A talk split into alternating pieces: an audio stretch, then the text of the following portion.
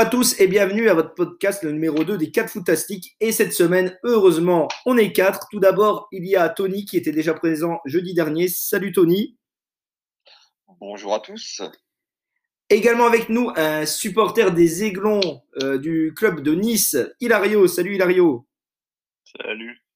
Et enfin, euh, un troisième invité. Alors lui, euh, il a un autre œil sur le football français, vu qu'il n'est pas français.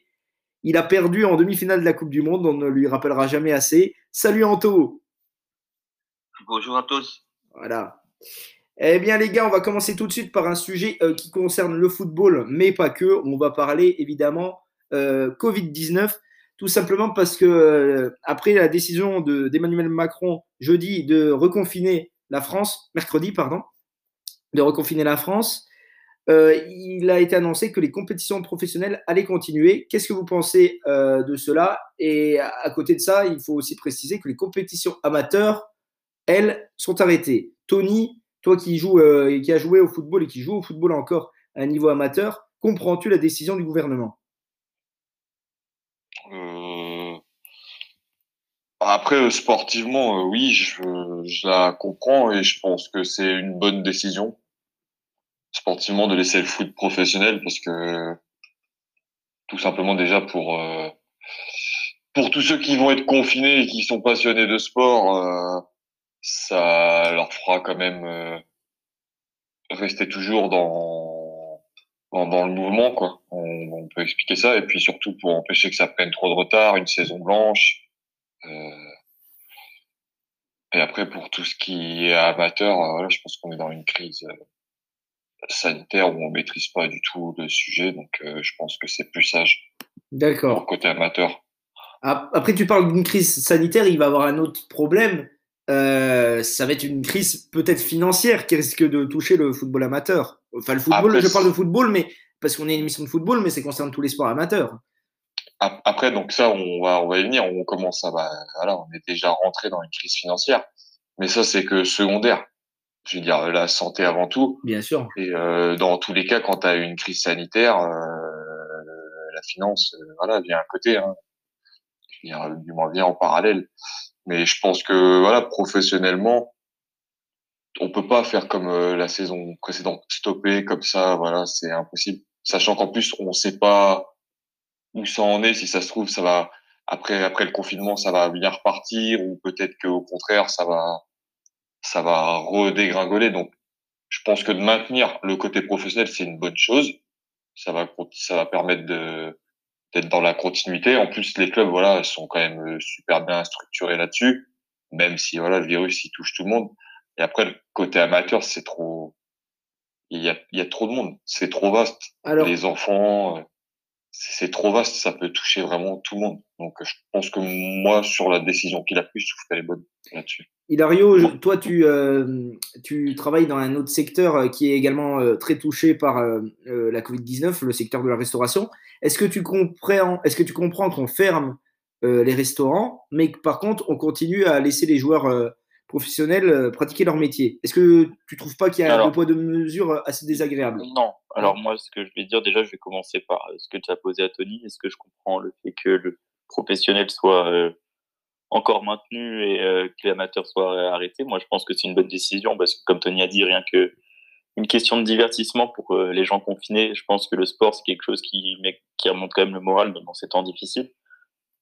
Mais euh, aussi également financièrement, je pense que les clubs professionnels peuvent se permettre de tester tous les jours leurs joueurs, d'avoir des, enfin, que tout soit cadré bien financièrement, tandis que l'amateur l'amateur peut pas se permettre tout ça. C'est comme Tony l'a dit, c'est un monde plus vague, c'est, ça peut être plus facilement touché par tout le monde. Euh, alors que le professionnel, c'est quelque chose de quand même plus cadré. après, pour faire le parallèle avec la restauration, pour moi, non, c'est c'est quand même assez injuste euh, ce qui se passe pour le milieu de la restauration. Je dis pas ça parce que je suis restaurateur, je dis juste ça parce que bah, je, je vois quand même ce qui se passe. Et euh, pour moi, c'est pas normal de donner des mesures que la plupart des, presque même tous les restaurants respectent à la lettre des mesures, des restrictions très, très, très strictes, que la plupart des restaurants respectent à la lettre, tout ça pour euh, les appliquer à 100%, tout ça pour que derrière on dise bah non, faut fermer. Donc tu as des restaurants qui ont investi des, des milliers et des milliers pour euh, bah, des équipements pour justement respecter les distanciations sociales, pour éviter pour les gestes barrières, tout ça pour tout ça pour qu'on te dise derrière de, de, fermer et bah, perdre du chiffre d'affaires et devoir mettre la clé sous la porte pour certains restaurants qui, qui ont mal géré leurs finances ou alors qui, qui n'avaient pas du tout prévu cette crise. Quoi.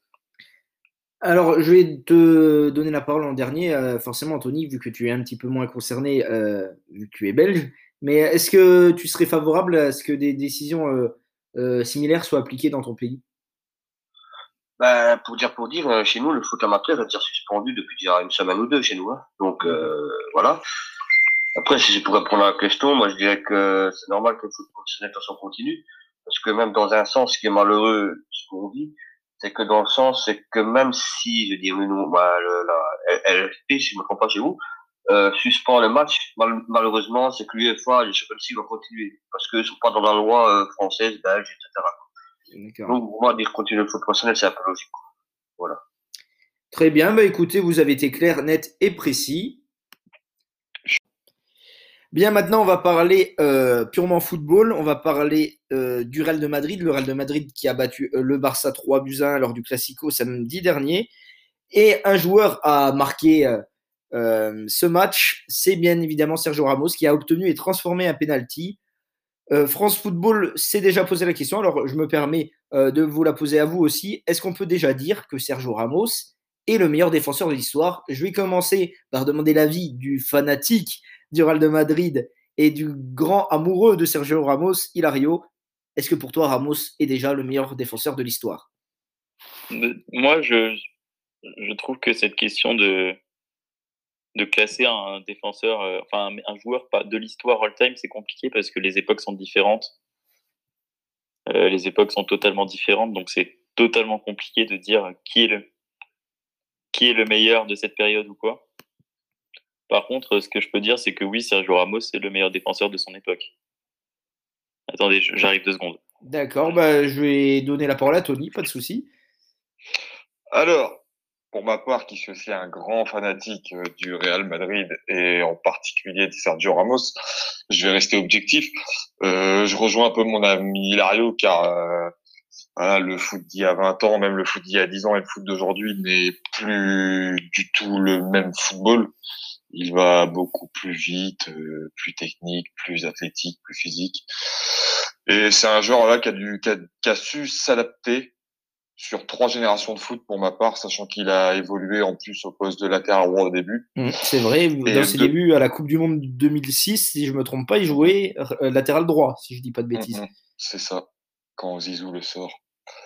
Et euh, enfin, après, de là euh, à dire que c'est le meilleur défenseur de l'histoire, on peut pas dire ça. On pourra jamais dire comme Messi est le meilleur joueur de l'histoire. Ça, c'est c'est propre à chacun. non, mais c'est bah, justement la question. La question, justement, c'est est-ce que pour vous, c'est le meilleur défenseur de l'histoire? Euh, Je ne dis pas que ce que vous allez dire va être une vérité absolue. Je demande votre avis. Après, euh, oui, il fait clairement partie des meilleurs défenseurs de l'histoire.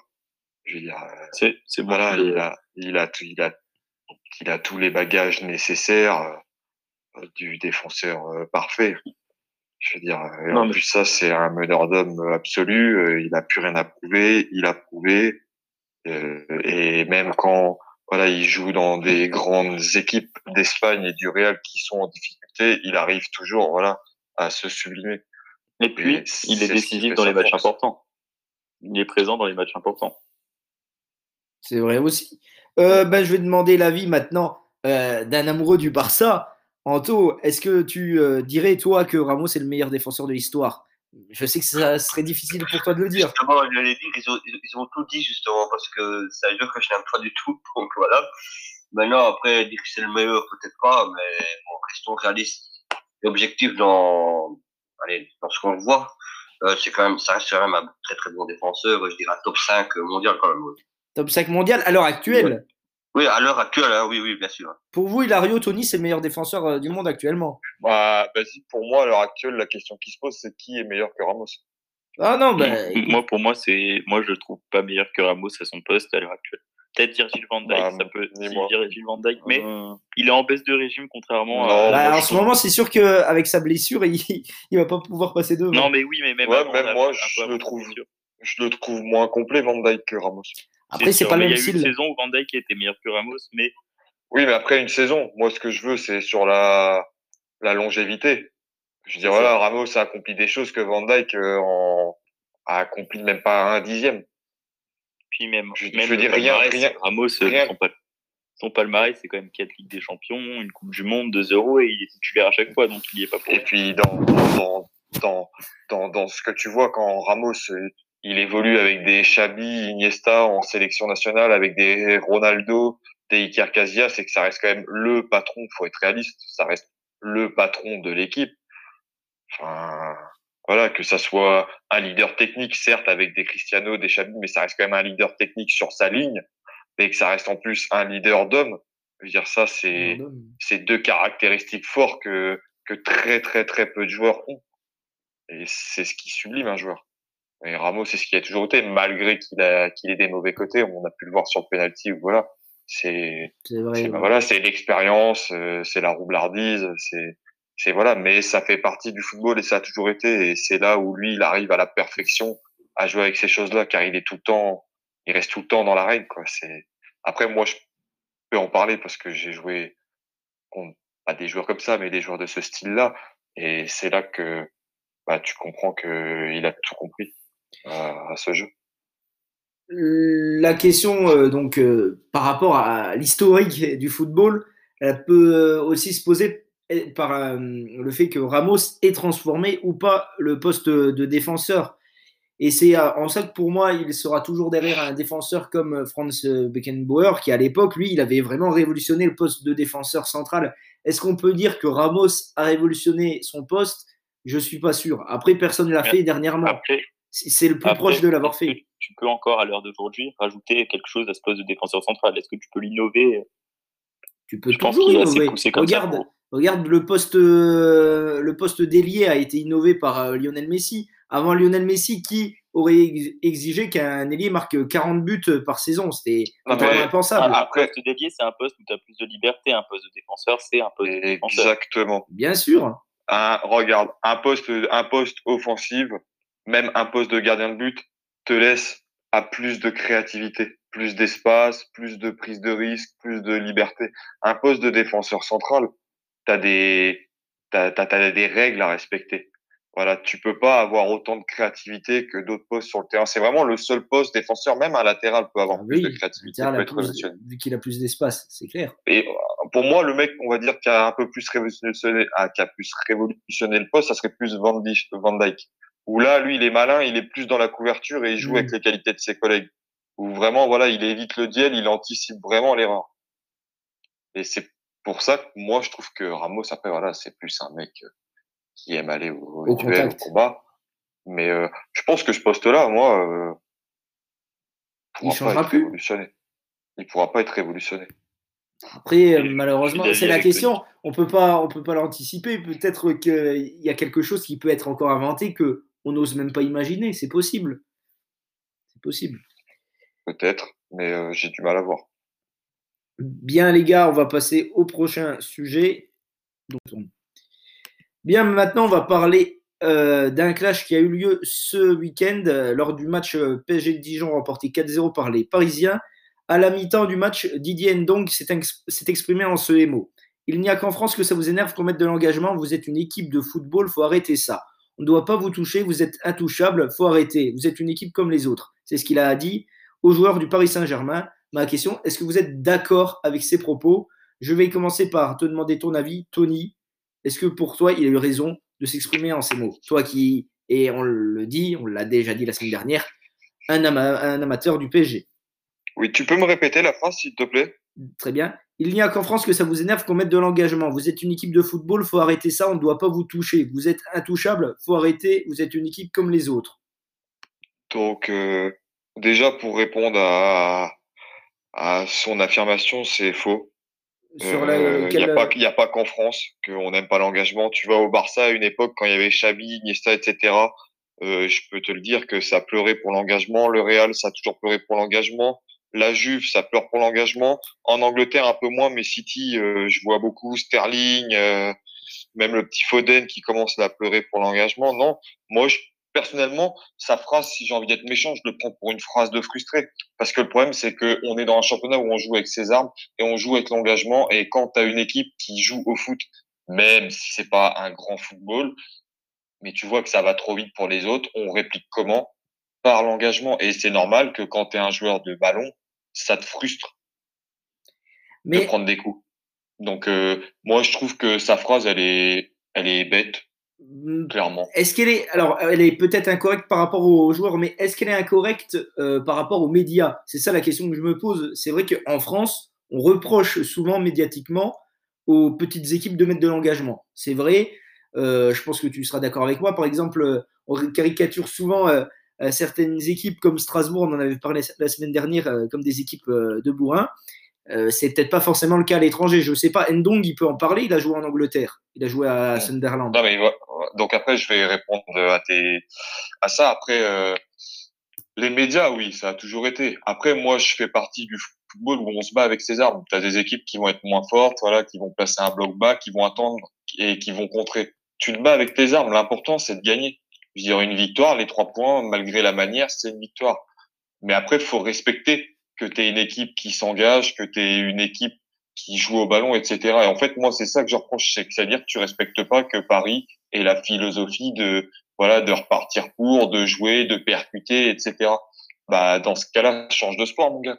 Je veux dire, tu vas en tu vas en Espagne, tu regardes les bas de tableau, tu regardes euh, comment euh, il y a deux équipes là qui m'impressionnent là. Euh, ah, il y a deux petites équipes qui viennent, dont une qui viennent de monter là. Bah, Cadix, je pense que la première c'est Cadix parce qu'ils sont bien classés.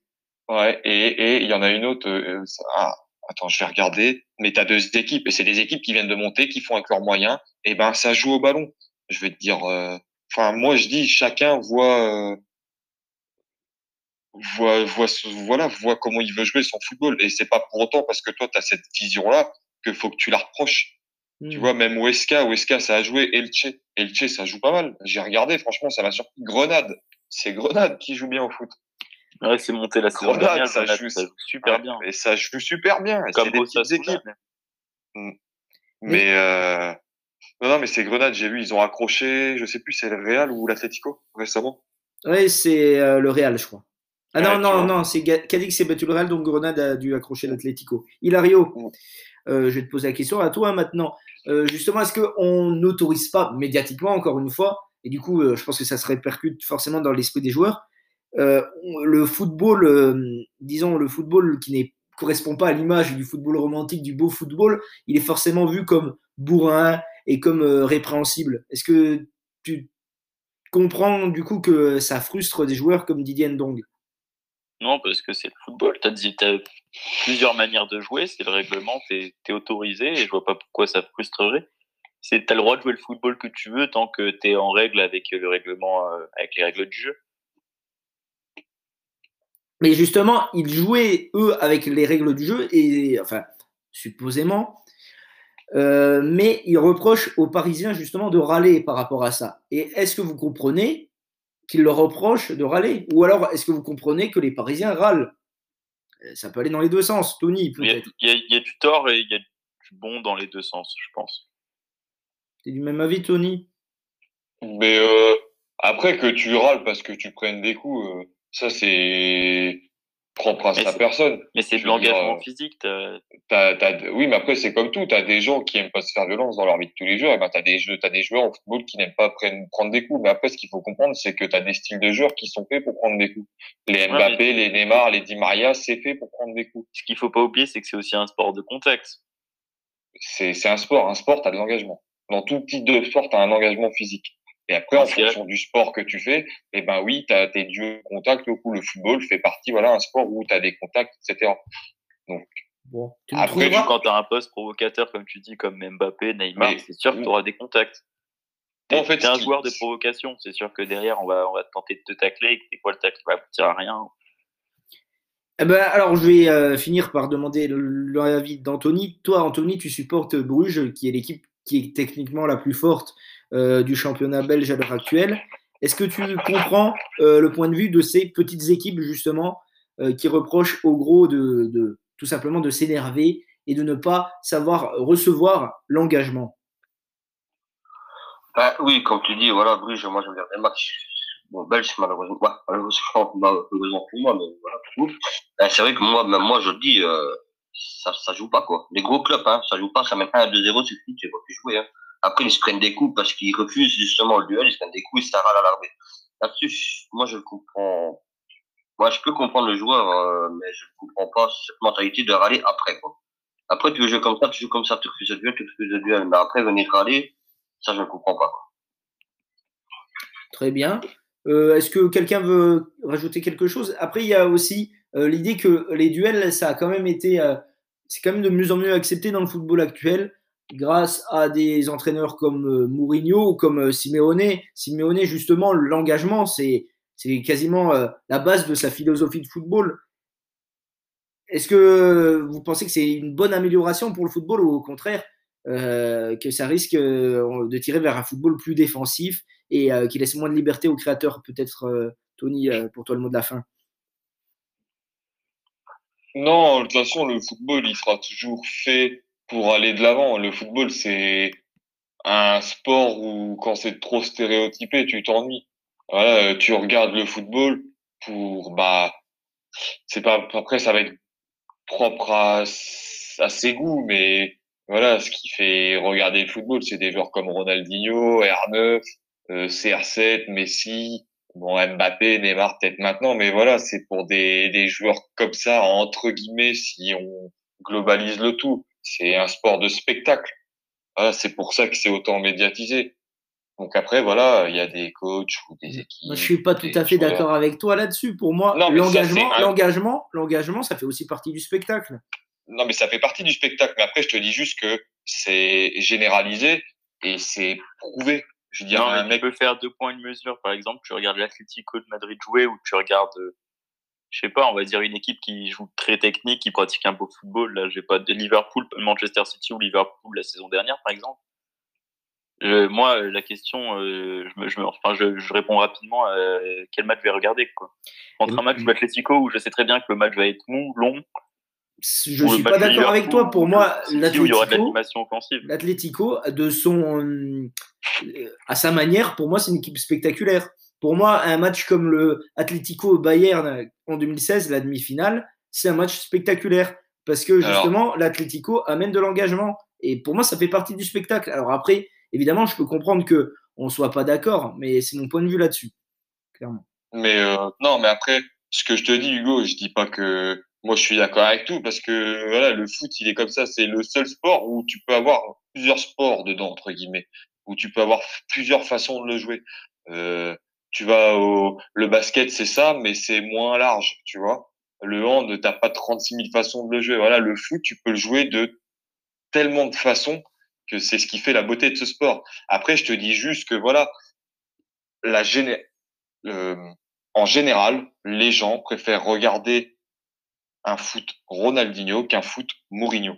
Je dis pas que il faut qu'on regarde un foot Ronaldinho, mais je te dis juste que les gens demain, s'ils doivent choisir, ils choisiront un foot Ronaldinho, Messi, Ronaldo, Mbappé, Neymar qu'un foot Mourinho, tout simplement. ce mais serait- après, il faut de tout. Ça serait une très belle phrase pour conclure. On va passer au prochain sujet. Passer à notre page Ligue 1 avec deux sujets euh, différents et deux équipes qui se sont affrontées. On va commencer euh, par l'AS Saint-Etienne. L'AS Saint-Etienne qui s'est encore une fois incliné contre euh, le FC Metz qui a perdu 2-0. L'AS Saint-Etienne qui coule au classement en Ligue 1. Je vais commencer euh, par ton avis, Hilario, sachant que les Stéphanois sont 13e avec 3 victoires, 1 nul et 4 défaites. Est-ce que tu t'inquiètes pour Saint-Etienne alors qu'on s'enflammait quasiment pour eux au début de la saison? Hum, alors, je, moi, pour moi, je, je sais même pas pourquoi on s'enflammait pour eux, parce que, enfin, ils sont clairement, c'est un club qui est en, re- en reconstruction depuis quelques temps déjà et qui sont pas totalement reconstruits. Je trouve qu'ils ont fait un mercato assez intelligent où ils ont recruté Jeunesse, Aouchiche, tout ça, Neyou, Camara, tout ça. Ils ont quand même perdu aussi euh, le défenseur qui est parti à Leicester, j'ai plus le Fofana, je crois. Fofana, c'est ça. Et Saliba aussi qui était prêté. Bon, il était prêté par Arsenal. Il venait Ouais, de il à la base Arsenal, ouais. et il est retourné dans le club où il était prêté. ils, ils ont ils ont quand même perdu beaucoup de qualité. Bon, ils ont récupéré de la jeunesse qui apporte, hein, puisque Aouchiche, Neyou, tout ça, c'est c'est de l'efficacité. Mais pour moi, il y a le club, il est toujours en reconstruction. Par exemple, euh, bah, c'est, les, les- tous ces joueurs-là n'ont pas encore, euh, ne sont pas encore à 100%, sont encore trop récents dans l'effectif. Puis encore trop de déchets à certains postes. Par exemple, le poste de latéral gauche, euh, le titulaire, c'est qui? C'est Moufek, un truc comme ça là. C'est ça, Mouefek. Moi, ouais, il n'est pas du tout convaincant. Le gardien, Jesse Moulin, euh, je sais pas pourquoi il Ruffier est autant sur la paille alors que Ruffier en championnat de France c'est un des meilleurs gardiens. Ruffier, c'est un problème extra sportif. Oui. C'est un problème extra sportif, c'est sûr, mais euh, si tu veux des résultats, tu mets pas de Jesse Moulin. Tu mets Oui, mais après, quand, quand le joueur ne veut plus jouer et que la direction veut plus te faire jouer, enfin, c'est réglé. Ouais, c'est ça. Aussi, ouais, c'est sûr. Mais t'as quand même leur leader, euh, enfin, leur ancien leader, Kazri, Boudbouz, tout ça, qui sont euh, clairement en fin de cycle Mhm. depuis quelques saisons maintenant. Le seul, le seul euh, joueur euh, de ces, on va dire de ces vieillards entre guillemets qui a apporté satisfaction en début de saison, c'est Romain Amouma, alors que euh, on n'aurait pas forcément parié dessus au début de la saison. Ouais, c'est mais même Amouma, c'est pas non plus. euh, C'est pas non plus. Non, mais c'est un, un- c'est un joueur, lam- c'est un joueur lambda. Mais il a fait un bon début de saison. Oui, ça, je suis d'accord. avec, de, je suis avec pas tout à fait d'accord avec vous quand vous dites que c'est un joueur lambda. C'est quand même, c'est quand même- bon, c'est sûr que c'est pas- c'est pas Neymar, c'est- pas Neymar, mais ça reste un, ça reste un très bon joueur euh, de, un, bon joueur de Ligue 1, Amouma, quand même. Oui, c'est un bon joueur de Ligue 1. Ce que je te dis, c'est un joueur lambda de Ligue 1. Ah non, pour moi, un joueur lambda de Ligue 1, c'est Monet Paquet, tu vois. Non, Monet Paquet, c'est un joueur nul de Ligue 1. non, faut, faut être réaliste. Au bout d'un moment, faut dire les choses. Un joueur lambda, c'est quelqu'un qui est bon, non? Parce que Non, pour moi, un lambda- un joueur lambda, c'est un joueur moyen. Mais Saint-Etienne, moi, est-ce que pour eux, bah, ils ont une bonne jeunesse, ils ont des bons joueurs? Euh, Je pense qu'ils ont un bon entraîneur. Puel est un bon entraîneur en soi, c'est pas un mauvais entraîneur. Je pense qu'il faut le temps que tout prenne parce que bah, c'est l'effectif, c'est quand même pas mal renouvelé. Il y a pas mal de problèmes internes avec le club, avec Ruquier par exemple, avec le dossier Ruquier. Il y a des Il y a postes, il y a des où c'est trop trop faible. Moi, je pense que euh, on s'est, vous êtes trop vite enflammé. Moi, je me suis pas du tout enflammé pour Saint-Etienne. Et euh, je pense qu'il n'y avait pas forcément de raison de s'enflammer parce que peut-être qu'ils ils ont des quelques noms sexy quand même, euh, comme Aouchiche qui est prometteur, Oui, comme mais euh, Bouanga même, qui est un très bon joueur, qui est pour moi l'un des meilleurs joueurs à son poste en Ligue 1. Mais euh, non, faut, faut attendre dans le, faut- faudra attendre dans, bah, dans les années à venir, je pense, pour que Saint-Etienne redevienne un club, un club euh, au moins niveau Europa League, quoi. Si tu regardes, avant euh, que tu interviennes, Tony, je vais faire une petite remarque. Si tu regardes l'âge des joueurs de Saint-Etienne, tu as beaucoup de joueurs qui sont trentenaires, beaucoup de joueurs qui ont en- entre 21 et, et 17 ans. Et par contre, tu n'as pas beaucoup de joueurs qui ont un âge intermédiaire. Tu as soit euh, des Non. joueurs qui sont euh, âgés ou soit des joueurs qui sont très jeunes et donc inexpérimentés. c'est la, la mode du nouveau du football moderne, ça. Ouais, d'avoir des jeunes- C'est que des, des- un déséquilibre euh, générationnel, quoi. Oui, mais pourquoi? Parce que les joueurs qui ont entre 22, 23 et 30 ans, ils vont être au sommet de leur carrière. Donc du coup, il va falloir que voilà, là, ils jouent le mieux possible. Et c'est avec tout le respect que j'ai pour Saint-Étienne, bah, quand tu te retrouves à Saint-Étienne en Ligue 1 à 25 ans, 26 ans, bah, c'est que soit tu as raté quelque chose, ou soit bah, tu es destiné à jouer, à essayer de jouer le haut de tableau de Ligue 1. Parce qu'un joueur comme Bouanga, est-ce qu'il peut pas être destiné à mieux à terme, Tony? Ah, si, si, Et Bouanga, parce que Bouanga, il a quand même déjà 26 ans. Il a 25 ans, Bouanga. Ouais, enfin non, non, il est né le 11 novembre, donc il va avoir 26. Ah, pardon, Pas moi, de c'était souci. sur sa Ouais, il a pas Wikipédia. encore. Mais euh, non, mais après, moi, moi, je suis pas du même avis que Hilario. Je pense que ils ont de la jeunesse, mais de la jeunesse par défaut. Parce que, ok, ils ont un ou deux jeunes talentueux comme euh, Aouchiche, mais enfin après, offensivement, c'est extrêmement pauvre. Enfin, enfin, je sais pas. euh, à part Bouanga, je vois pas de joueur qui me fait kiffer. Amouma, qui est un bon joueur de Ligue 1, mais Bah, Ah, potentiellement, tu bien. te fais une attaque Bouanga, Amouma, Kazri. Oui, c'est Et qui pas. Et, et qui? Et Kazri, qui est toujours au club. Oui, mais Kazri, c'est pas un pur neuf. Kazri, c'est plus un électron libre, un 10. Kazri, ça a jamais été un neuf pur. Bah, là, tu mets un, neuf- un jeune neuf, mais il faut, si tu alignes déjà les trois, tu as une ligne offensive qui te permet de jouer quand même mieux que Ouais. la 13e qui te place. permet. Mais euh, après, tu as des mecs comme euh, Boudbouz t'en fais quoi? Mais Boudbouz, de toute façon, pour le moment, Boudbouz et Kazri, ils jouent pas, ni l'un ni l'autre. Aouchiche, c'est un joueur quand même qui est plutôt à vocation offensive. Mais le problème, c'est que, avec tout le respect, ça suit pas. Il y a pas de, y a pas de joueur. Derrière, c'est d'une tristesse. C'est Mathieu Debuchy, c'est fin de cycle. Colo Jack, c'est un joueur lambda, on va dire. Ils ont recruté Restos, mais bon, comment Bah, il est euh, arrivé C'est pas pour euh, l'avoir vu contre Metz, bon, il s'est blessé, mais euh, c'est pas fameux. hein. Pour Voilà, l'instant, c'est pas fameux. ouais, match, à voir. Mais je veux dire, euh, les gars, si vous regardez leurs effets, l'effectif, c'est ça. Si Saint-Etienne veut haut de tableau, mais ils joueront le maintien. Alors justement, ma question, euh, enfin, avant de vous demander le classement, c'est que je voudrais faire le comparatif avec une autre, un autre club qui est dans une situation financière euh, à peu près identique euh, et donc qui a un effectif à peu près identique, c'est Bordeaux. Est-ce que Bordeaux-Saint-Etienne, lequel euh, vous paraît le plus en danger Peut-être Hilario? Saint-Etienne. Saint-Etienne te paraît plus en danger que Bordeaux et t'es du même avis Bordeaux a quand même un effectif un peu plus euh, fourni de base. Ils Euh, sont, je suis- attends, je me mets l'effectif de Bordeaux devant les yeux. Je suis dans- pas d'accord avec toi. Pour moi, en fait, la seule différence, à la limite, c'est que j'aurais un poil plus confiance en Jean-Louis Gasset qu'en qu'en Claude Puel. Mais non, Mais, mais, euh, même défensivement, Bordeaux, c'est plus rassurant. C'est plus rassurant. Euh, même en termes de gardien, Costil, c'est quand même plus rassurant. Moulin, Koscielny, Paul Bays, c'est ça. Paul Bays qui, qui fait un bon début de saison, il s'est bien rattrapé. Non, il, il a fait un bon premier match, deux bons premiers matchs, et puis après, euh, c'est plus du même, euh, du même acabit. Non, mais là, dé- défensivement, Bordeaux, ça reste meilleur. Offensivement, ils ont quand même quelques armes. Hein. Josh Maja, ils ont Rémi Houdin qui, bon, c'est pas un joueur que j'affectionne particulièrement, c'est même un joueur que j'aime pas plus que ça, mais qui C'est est un joueur lambda. voilà ce que j'allais dire. Moi, je suis désolé. Ils ont Samuel Calu, ils ont des joueurs offensifs, ils ont des bons joueurs défensifs. Ils ont un effectif plus fourni que Saint-Etienne. Moi, je pense que voilà, c'est si on rejoint Hilario, voilà, la phrase il a dit, l'effectif est plus, il y a Plus plus, complet, de ouais. qualité, il y a plus de qualité dans l'effectif de Bordeaux. Après, la différence qu'il y a entre les deux clubs, c'est que tu as un club qui est plus ambitieux, donc qui est Saint-Étienne, mais bon, qui est ambitieux mais qui marche euh, comme dans les années 80, c'est-à-dire qu'ils veulent pas payer. Ah, au bout d'un faut pas s'étonner si tu perds tous tes joueurs et que t'arrives pas à recruter, tu veux pas payer. On est dans un foot où faut payer. Bah, si tu veux pas payer, reste en Ligue 2. Et c'est le problème de Saint-Etienne. Et ça a toujours été le problème. C'est que tant que tu veux pas payer tes joueurs, eh ben, tu resteras un club bas de tableau. Et là, c'est ce qui commence à se passer. Et c'est pour ça que l'effectif se perd en qualité. Alors que Bordeaux, qui est un club moins ambitieux, mais qui paye ses joueurs. Donc, c'est là où que je trouve que c'est contradictoire. Bon, Et alors, moi, c'est ce qui m'inquiète du on- côté de Saint-Etienne. on va terminer par euh, la question, forcément. Euh, à quelle place vous voyez terminer Saint-Etienne? Ou si vous voulez pas donner une place précise, essayez de donner une fourchette. Hilario, entre 10 et 15e. Tony Ouais, ça me paraît correct aussi, entre 10 et 15. Ouais, ben moi, je les vois bien rester une place comme ils sont actuellement. Donc, vous voyez, entre 10 et 15, là, ils sont 13e. Je pense que c'est à peu près euh, leur niveau.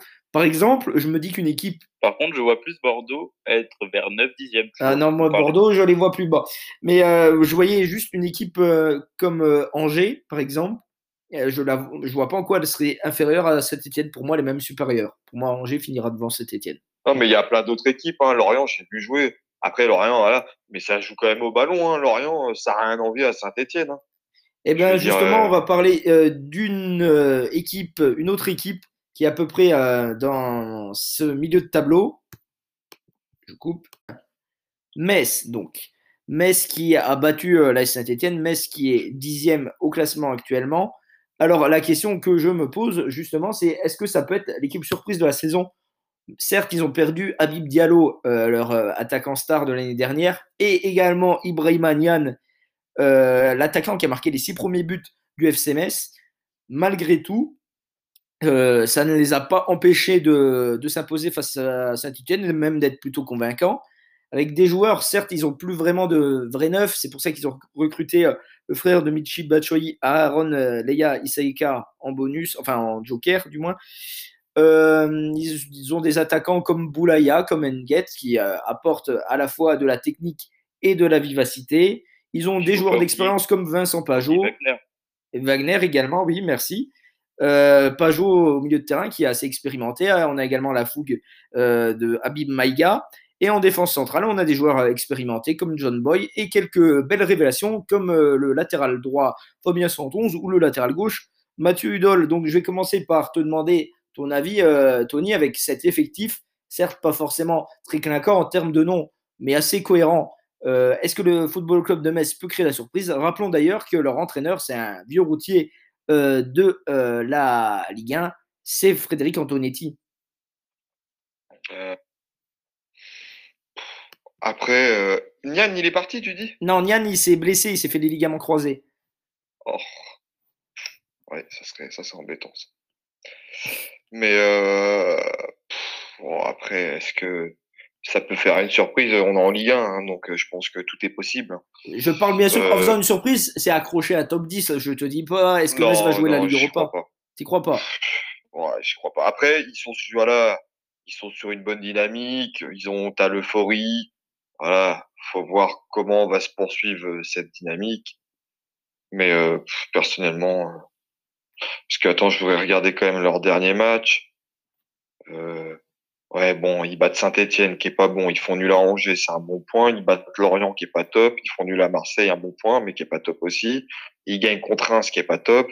Enfin, ils ont joué des équipes qui sont pas au meilleur de leur forme à part Angers. Hein. Ouais, mais enfin, ils ont déjà joué Monaco, Lille, Metz. Ouais, mais bon, ça a pris, ça a pris trois défaites quand même. ouais, mais trois défaites à 0 Après, c'est sûr que tu vas pas. Et, les gros, vaut mieux les jouer au début, comme on dit. Ouais. Que le ah. temps que la machine se mette en route. Mais euh, non, après, il faut un bon début de saison, certes. Hein, pour un promu, c'est toujours bien, c'est toujours agréable. Mais euh, après, c'est dur quand même sur euh, pas combien promu, hein, Ça fait deux saisons qu'ils sont là maintenant. Sur huit matchs. Oui, non, mais un promu, pour moi, ça reste. Euh, c'est des équipes qui sont promues entre guillemets, quoi. Hmm. C'est peu, de, c'est peu de moyens. Ouais, top 10. Après, je pense que je pense qu'ils vont être devant Saint-Etienne quand même. Voilà, c'était ma question justement. Mais, mais de là à me dire un top 10, j'y crois pas. Je pense qu'il y a trop d'équipes qui ont plus d'expérience, qui sont plus cadrées, qui sont plus complètes. Après, voilà, ce que je veux dire, c'est que bah, Metz, pour moi, ils n'ont pas à s'inquiéter pour la relégation. Voilà, oui, justement, j'allais te poser la question. Est-ce que euh, te paraissent euh, intouchables pour la relégation, Tony? J'ai pas vraiment regardé. Après, je peux pas te dire. Euh, après, c'est plus ce qui me fait peur pour eux, c'est qu'ils ont perdu leurs deux buteurs. Et ça, je sais que dans le football, quand, as, quand tu marques pas de but, c'est le plus dur. Après, ils marquent des buts même sans leur deux buteurs. Hein. Ils se sont imposés 2-0 et puis sont, offensivement, ils ont de la qualité. parce que je leur souhaite encore, parce qu'ils sont sur une bonne dynamique. Ils sont encore dans l'euphorie. Puis ils ont un effectif très cohérent, même euh, en termes de rotation. Je vois que, bah, par exemple, un Victoria Angban qui a un bon joueur, un joueur correct de Ligue 1, il est sur leur banc. ils ont une bonne rotation, ils ont un effectif. Euh, ils ont Poblet aussi au milieu. non, Poblet, il est parti du club hier. Ah, ah, ah Bon, bah, ils ont quand même Kevin Endoa. Voilà. après, là où c'est rassurant quand même, c'est que c'est une équipe euh, qui a pas pris beaucoup de buts hein, bah, depuis le début de championnat. Leur défaite, c'est 1-0, 1-0, 1-0. Ils n'ont jamais pris plus d'un but dans un match pour l'instant. Donc bon, on sait que voilà, hein, ça, ça, ça va y jouer. Et un, euh, joueur, un joueur comme euh, Farid Boulaya, qui, a quand même, euh, qui est quand même techniquement assez fort, est-ce que ça peut pas être le, le déclencheur, celui qui peut permettre à Metz de faire la différence pour le maintien? C'est quand même un bon, tu peux pas dire techniquement, c'est quand même un très bon joueur de football. Alors ah il est très inconstant. C'est un bon joueur. Et pour un club de bas de tableau, c'est du pain béni quand il est en forme. Ah bah, Farid Boulaya, Exactement. je parle en termes de gestes techniques purs. Je parle pas de technique, hein, mais de bien de gestes techniques, tout ça. Farid Boulaya, il est top 3 Ligue 1 avec Neymar Bouffal. Ouais, je sais pas si on peut aller jusque-là. De mettre, euh, tu dirais que, alors, donc, tu dirais que en termes de gestes techniques, Boulaya, il serait supérieur à Mbappé, par exemple. Bah, euh, Ou à un Depay. Bon, top 5, top 6. non, et puis. Di Maria. Ouais, ouais voilà. Di Maria, Di Maria est plus technique que Mbappé pour moi. Non, mais ça, c'est quoi pour toi la technique? Non, la technique, c'est un ensemble. Là, je te parlais de gestes techniques. Euh, de, mais bon, le geste technique, euh, il sert à quoi dans le football aujourd'hui? Bah, à faire des différences, à éliminer des À faire des différences. Vas-y, cite-moi les joueurs qui, par des gestes techniques, font des différences. Neymar. Ouais, mais sur combien de fois? Neymar, d'accord. Mais sur combien de fois? Mais c'est tout. Neymar, Mbappé. Après, il n'y en a pas un autre. Il n'y en a pas d'autre. Les seuls qui ont réussi à faire, c'est des grands joueurs. C'est Ronaldo, c'est Ronaldinho, Neymar, Messi, CR7, Mbappé. Le geste technique, c'est ce qu'il y a de plus compliqué à réaliser. Après, la technique en elle-même, c'est autre chose. La technique, Oui, c'est oui. voir avant recevoir. euh, Et moi, là, le mouvement, c'est la position du en corps. termes de gestes techniques, justement, parce que Farid Boulaya, il en a sous le pied sur ça. Oui, mais bon, il en a sous le pied, mais bon, après, s'il n'est pas décisif, c'est des gestes techniques qui servent à rien. Bon, Enfin, en c'est ce moment, en ce moment, il est, il est décisif. Puis un dernier joueur peut-être qui peut apporter aussi, c'est euh, Vincent Pajot, parce que c'est pas un nom très clinquant, mais c'est un joueur qui a de l'expérience en Ligue 1. Ouais, et puis c'est un joueur euh, voilà, qui est bon pour la Ligue 1, qui a de l'abattage. Et même qui techniquement, Même, il est ils pas ont- Je mauvais. trouve qu'au milieu de terrain, c'est très cohérent, bon parce que joueur. Habib Maïga, même, c'est très très bon. Voilà. Et pour revenir à Farid Boulaya, juste sur la dernière, c'est ce qu'on attendait de lui peut-être, c'est qu'il soit plus décisif. Et, Et, oui. là, il gomme un petit peu peut-être euh, son excès de gestes techniques, on va dire. Après, il est, il est obligé, vu qu'il n'a plus euh, euh, d'avant-centre réel et performant euh, devant lui. quoi. C'est lui puis qui non, est... c'est même pas ça. C'est je pense que le fait que quand tu as un coach qui te cadre comme ça, parce qu'Antonetti, on sait tous comment il est. Je pense que c'est un mec qui doit bien cadrer ses joueurs. Euh, Enfin, ça va forcément l'obliger à simplifier un petit peu son jeu. Et on sait très bien que des joueurs qui sont architecniques, quand ils simplifient leur jeu, ah, ils voient tout avant tout le monde. Hein. Ben, Donc euh, forcément, ça il y aura plus de décalage, ils seront plus décisifs. hein. Moi, j'ai un souvenir de Boulaya, euh, le premier match qu'il a fait à Metz, et il s'est fait prendre en grippe par pas mal de supporters. C'est euh, son premier match, c'était en Coupe de la Ligue. Il était rentré en cours de match et c'était la séance des tirs au but. Et évidemment, qu'est-ce qu'il a trouvé de mieux à faire? Il a fait une panenka, il l'a loupé et il s'est fait prendre en grippe par les supporters. C'est une drôle d'idée quand même de tenter une panenka pour ton premier match avec ton nouveau club. Ça. Très bien, ben on va clore euh, ce chapitre sur le Football Club de Metz.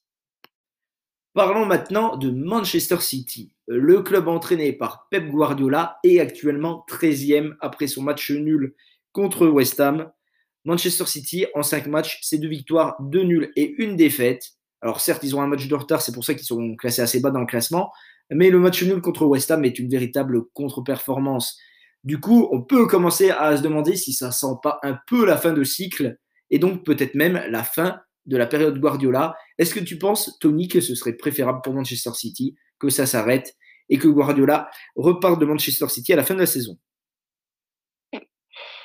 Oula, là tu me poses une question. euh, que Guardiola euh, s'en aille de City? Ouais. Oh, Quelle question. Bah, quand tu vois le contenu de l'effectif et quand tu vois ce qu'il a fait avec City, euh, je pense que euh, oui. Il a rien gagné, il a été champion d'Angleterre, mais voilà, il a pas été.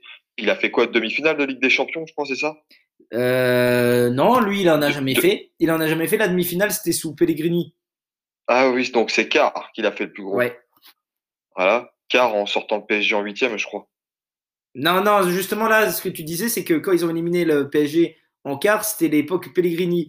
Ils Ah. ont perdu, je sais, une fois contre Monaco, contre oui, non, Tottenham, contre Liverpool et l'année dernière contre Lyon. C'est quand même, ils se sont fait éliminer, à part, allez, la fois où ils se sont fait éliminer contre Liverpool et encore, sinon ils se sont fait éliminer les trois autres fois contre des équipes beaucoup plus faibles. Ouais, non, mais c'est ça, enfin, ils y arrivent plus. Hein.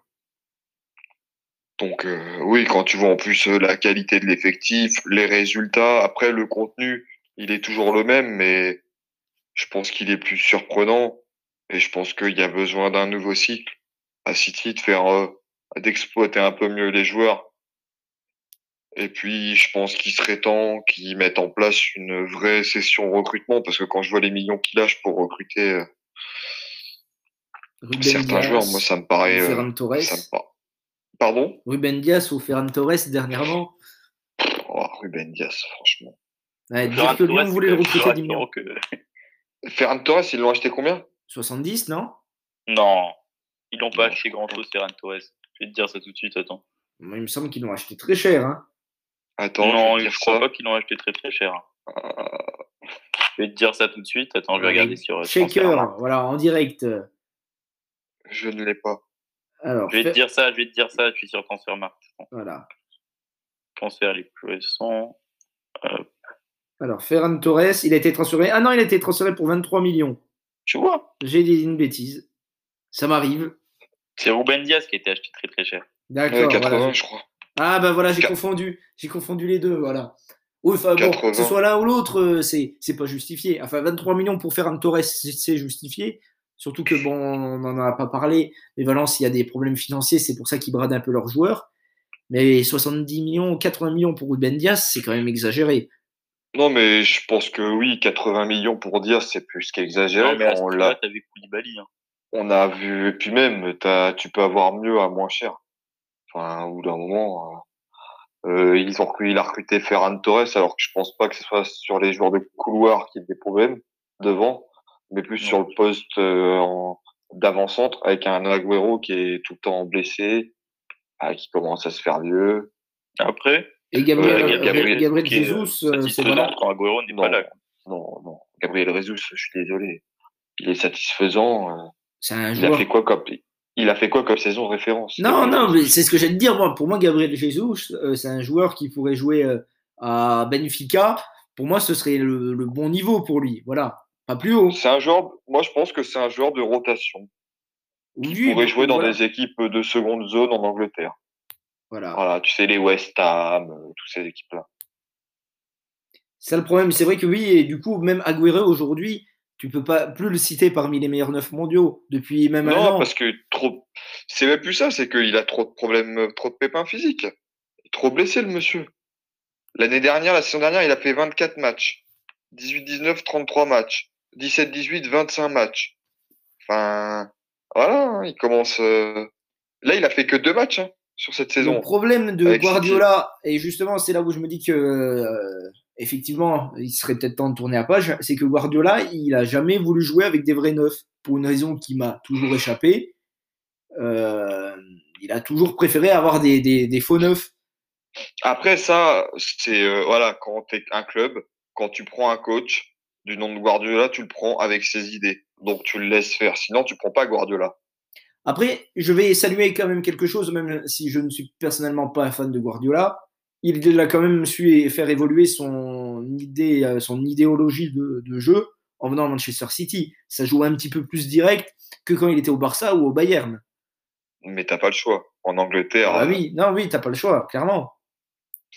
Et puis, qui après moi où je voulais être, euh, où je voulais aussi pas le féliciter, mais où je suis content de sa venue à City, c'est que déjà en Angleterre, on a un meilleur euh, niveau de jeu maintenant en Angleterre Oui, un, que l'avant Guardiola. Avant, c'était un peu plus brouillon, on va un peu dire. plus kick and rush. Maintenant, t'as des, Ah bah, avant Guardiola arrive en Angleterre, le- l'Angleterre n'était clairement plus le championnat le plus attractif du monde. voilà.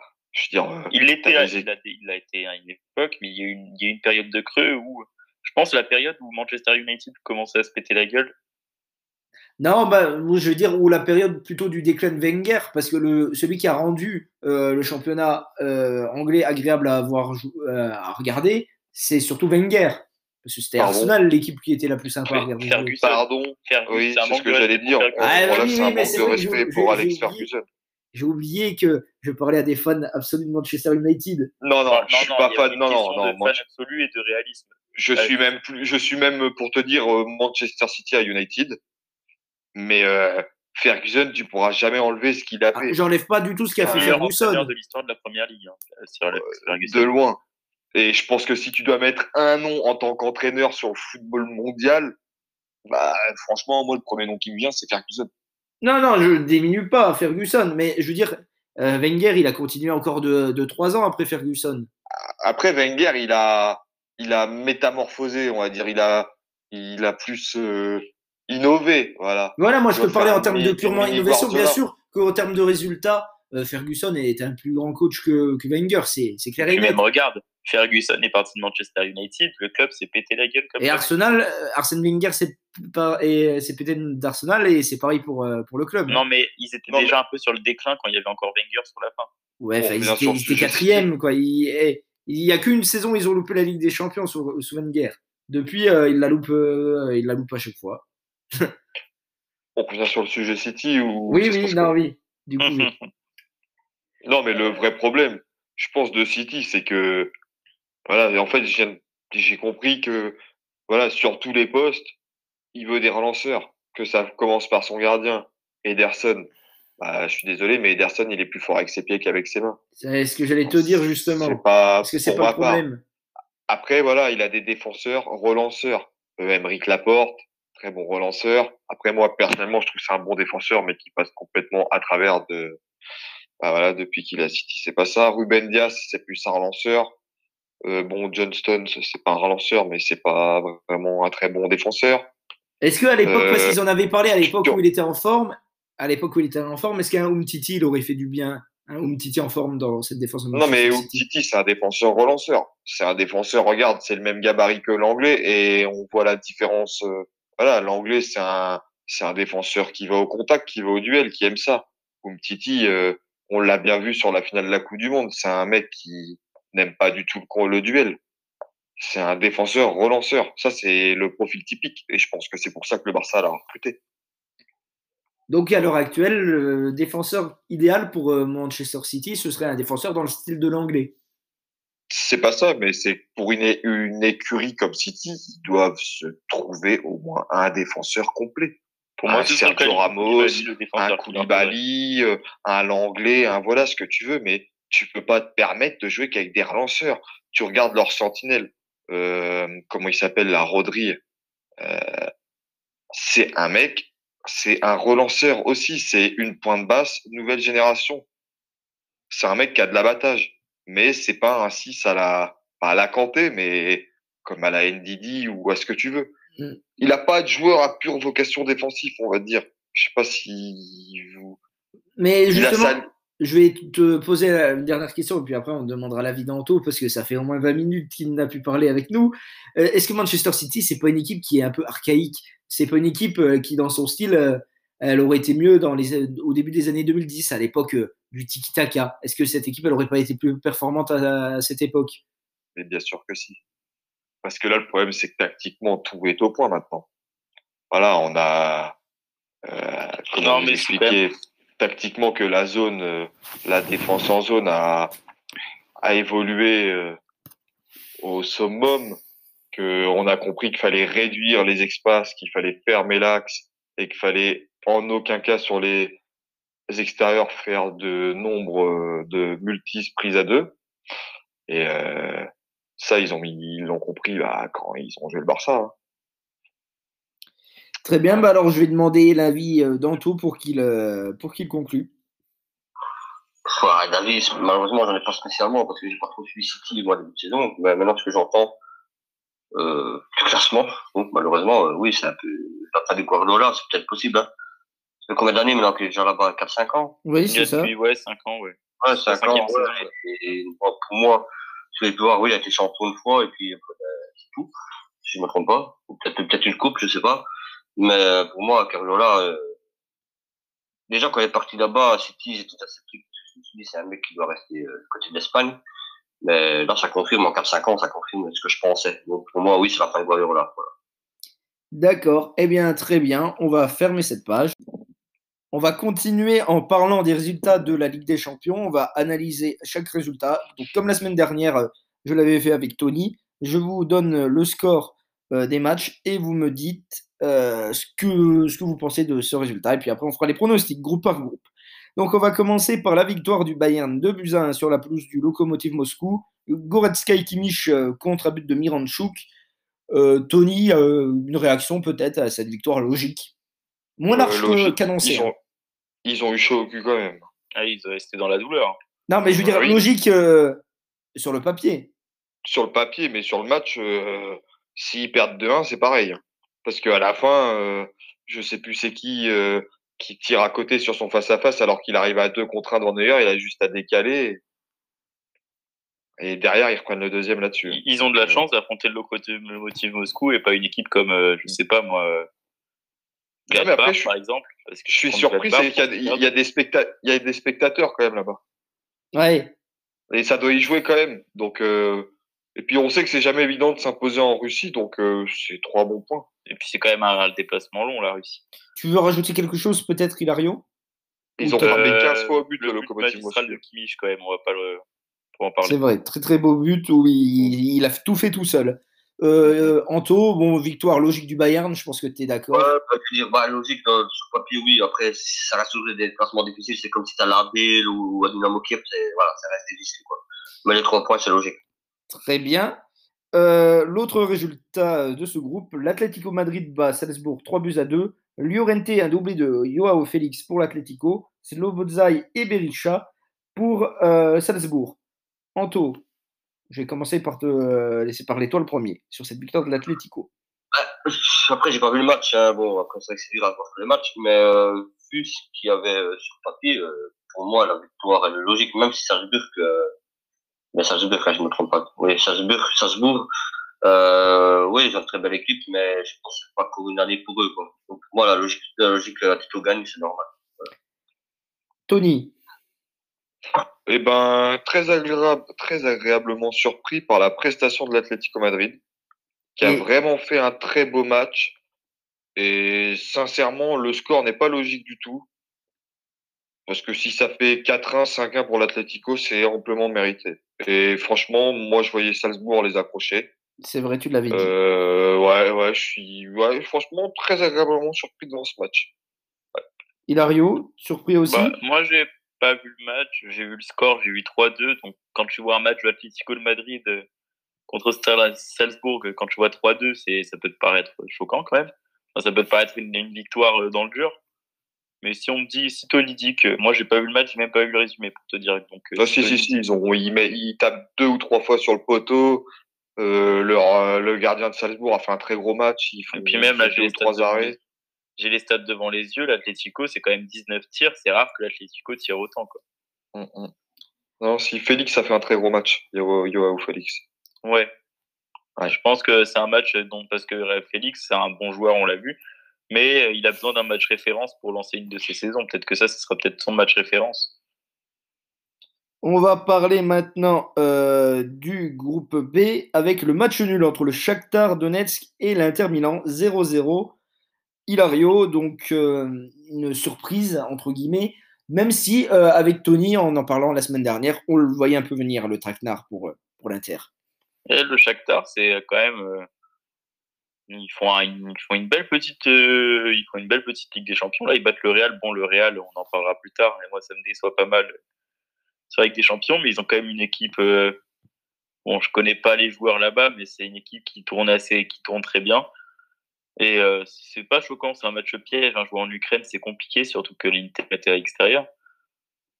Moi, c'est pas un match qui me choque. Ce qui me choque, par contre, c'est que l'Inter, ils avaient quand même un effectif euh, complet chez complet et qu'ils n'ont pas été capables offensivement de euh, faire quelque chose. Après, on sait que là, défensivement, euh, l'Ukraine, tous, tous ces pays-là, tous ces pays un peu pays de l'Est, tout ça, c'est compliqué. Oui, effectivement, ils sont plutôt solides. Euh, Anto, c'est une grosse contre-performance, un nul euh, quand même euh, en, Ukraine. Non, honnêtement, moi, pour moi, ça me choque pas en fait. Euh, le Shakhtar, c'est peut-être un des clubs encore assez énormes chez eux, à ceux que j'ai cités avant. Mais Shakhtar qui accroche l'Inter, un match nul pour moi, ça m'étonne pas en fait. Ça me de toute façon, pour moi, le Shakhtar, c'est un des meilleurs clubs underground, on va dire, des clubs de championnats différents, mais qui arrivent chaque année à faire quand même des parcours en Ligue des Champions. C'est ça, en fait. Oui, le Shakhtar, c'est quand même un club qui reste stable en Ligue des Champions. Donc, moi, ça ne m'étonne pas. Tony, euh, le Shakhtar a pris la tête du groupe avec ce match nul. Est-ce qu'on peut commencer à croire à un huitième de finale pour eux dans ce groupe de la mort? Ah oui, oui, oui, oui, parce que moi sur le match, après moi je suis pas déçu contre le Shakhtar. Bah, je suis un peu déçu des deux équipes parce que des deux côtés il y a eu aucune prise de risque. On a senti que voilà aucune des deux équipes voulait perdre dans le sens que l'Inter euh, sait que c'est galère d'aller chercher un point là-bas, donc euh, ils sont pas livrés, et que le Shakhtar s'est dit attends, on tape le Real, si on accroche l'Inter, on est bien à 4 points en deux matchs. Donc il n'y a pas eu franchement beaucoup de prise de risque. Hein. On l'a juste vu sur la montée des latéraux qui était euh, très friable, et puis techniquement c'était pauvre. C'était pauvre. J'ai eu j'ai eu quelques séquences franchement, oh, et puis c'était c'est mou. Hein. L'Inter, ouais l'Inter franchement c'est pas livré. Mais je pense que ça arrangeait le Shakhtar. Parlons de Mönchengladbach et du Real de Madrid. Match nul, deux buts partout entre les deux équipes. Le Real de Madrid a marqué à la 87e et à la 93e minute. Donc ils ont été clairement sauvés des eaux. Le Real a marqué après la sortie de Vinicius. Hein. Voilà, bah justement, tu voulais euh, t'exprimer euh, autour du clash euh, entre Vinicius et Benzema. Je te laisse la parole, Hilario. Dans le sens où Benzema, c'est quand même le leader d'équipe. Après Ramos, c'est le leader. Euh, Benzema, c'est son erreur, c'est de dire publiquement en plein terrain, quand tu es quelqu'un, un leader, tu le dis dans les vestiaires, ça, tu ne dis pas en plein match, je ne joue pas avec lui. On n'est pas à la cour d'école pour dire non, tu joues pas avec lui, il est mauvais. Même si Vinicius, c'est vrai qu'il est très agaçant, il est personnel, il est. Pourtant, il, un... je suis sûr que s'il il a un QI football plus intelligent, parce que là, son QI football, il est négatif, si ça pourrait être un joueur formidable. Mais il a un QI football, mais vraiment énervant. Il n'est pas intelligent. Il... Et euh, ça y joue quand aujourd'hui, c'est lui le titulaire à son poste. C'est ça qui est, qui est, qui frustrant au Real Madrid. T'es du même avis sur T'as un, un mec aussi personnel et qui n'a pas les qualités pour être un joueur personnel. Parce qu'encore qu'un Cristiano Ronaldo soit personnel, c'est pas choquant. Mais qu'un Vinicius Junior qui, a, qui a encore trop de lacunes, non, tu peux pas te permettre de, de faire autant de commettre autant d'erreurs et d'en plus être personnel derrière. Quoi. Donc Benzema, il a ses torts de le dire ça publiquement parce que ça peut casser l'ambiance d'investir. Il n'a pas à dire ça publiquement, mais il a raison dans ses propos. Tu es du même avis, euh, Tony? Alors, moi j'ai deux choses à dire. Certes, euh, voilà, prendre un point en Allemagne, bon, c'est jamais évident, mais c'est pas une bonne opération, sachant que moi j'ai regardé le match, franchement, ils peuvent s'en prendre quand même le Real parce qu'en première mi-temps ils peuvent tuer le match, sachant que Glasbar vient trois fois dans la surface de Madrid durant tout le match et Courtois fait un arrêt assez énorme à 2-1. Et euh, de 2 Vinicius, personnellement, ce que j'en pense, moi, c'est un joueur qui a des qualités athlétiques. Euh, après, qui a trop de la tactique et technique, clairement, on le voit bien. De toute façon, dans son dernier geste, la finition ou la passe, c'est là où, pour moi, on distingue les grands joueurs, les bons joueurs, les très bons joueurs. Et il fait jamais les bons choix ou certes quand il fait les bons choix la passe n'est pas assez appuyée ou la passe est mis hauteur non mais c'est ça il, a un mauvais voilà. football et eh ben c'est ça ça définit le joueur. C'est-à-dire que c'est un joueur qui a à progresser. Donc tu progresses comment? En écoutant les anciens en t'inspirant de conseils. Mais si tu fais pas les choses c'est que bah tu progresseras pas et tu resteras un joueur entre guillemets bah c'est triste à dire mais comme euh, Robinho mais en moins fort quoi un mec qui doit avoir une carrière mais qui ne l'aura pas et par rapport à Karim, c'est pas dans les vestiaires qu'elle a été rapportée cette phrase? Non, c'est sur le terrain. Il a dit ça sur le terrain à Mendy en français. Il lui a dit lui, plus, lui passe plus le ballon. Après, je pense que moi, c'est de la frustration. Je pense que voilà, tout joueur, euh, on a tous des réactions différentes. On peut mal s'exprimer, etc. Et je considère ça comme une erreur. Que après, c'est des grands garçons. Ils peuvent s'expliquer. Ils peuvent ne pas s'en vouloir parce que c'est sur le terrain, c'est à chaud.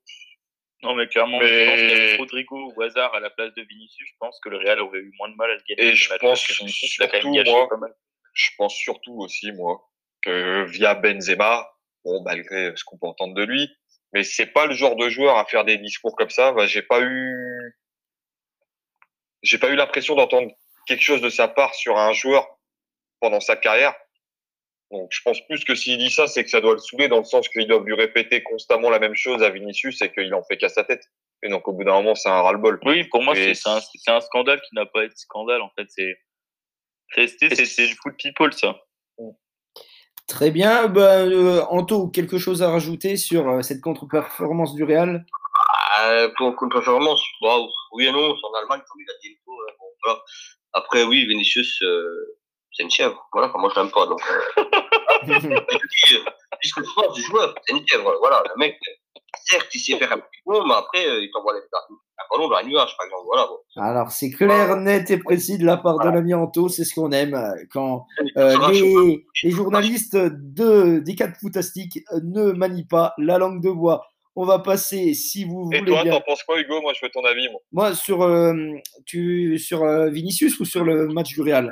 Les deux sur le match et Vinicius. Alors, Vinicius, bah, sans être aussi extrême qu'Anto, je pense à, peu près la même chose que lui. non, mais c'est un joueur. Non, mais il a euh, des qualités incroyables. Oui, mais, mais malheureusement, des joueurs qui ont des qualités incroyables, écoute, Hilario, Hilario, c'est ce qui fait la différence entre les grands joueurs de foot et euh, les joueurs de, de, City Stade. Parce que je peux trouver des gens au City Stade qui sont amateurs, qui sont peut-être aussi techniques, euh, enfin aussi euh, forts en termes de gestes techniques que Vinicius. La différence entre un joueur professionnel et un joueur de. Pas ça, tu comprends pas ce que je veux dire. Ce que je veux dire, je suis pas en train de dire que Vinicius c'est un joueur incroyable, juste qu'il a des qualités physiques incroyables, mais que son QI football, chose la plus importante dans ce sport. Bien, exactement. Le football, il est, il est incroyablement mauvais. Eh, je pense, honnête- honnêtement, moi, quand je le vois jouer sur euh, un terrain Vinicius, je me demande même s'il n'a pas été pistonné. Parce que, honnêtement, c'est un mec qui a rien à foutre dans un club comme le Real de Madrid.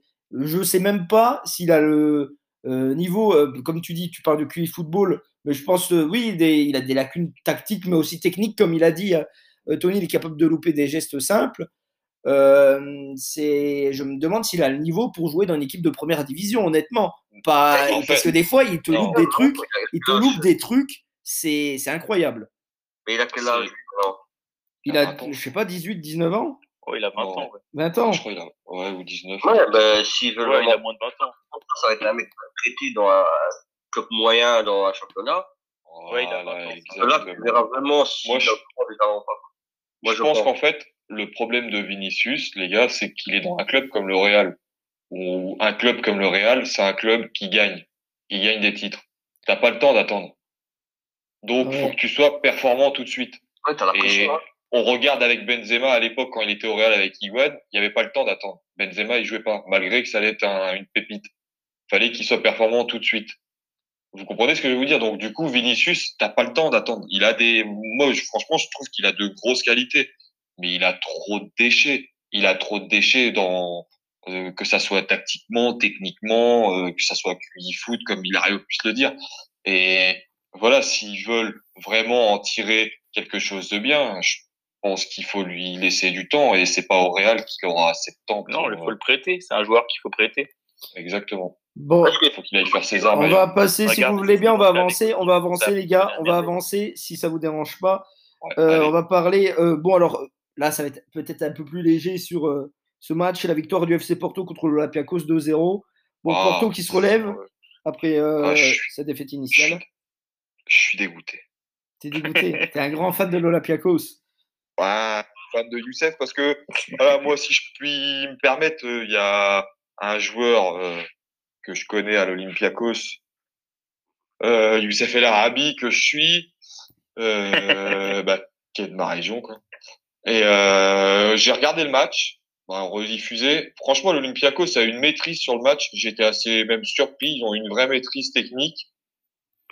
Et puis il y a eu, y a eu la différence. euh, on va dire d'expérience. Voilà, Porto, il m'a fait penser un peu sur ce match-là au Porto euh, de l'année qui gagne la Ligue des Champions, une, une équipe patiente, euh, bien en place et qui a su contrer au bon moment. Et ils prennent, euh, je crois, c'est les deux mêmes styles de but, si ma mémoire est bonne.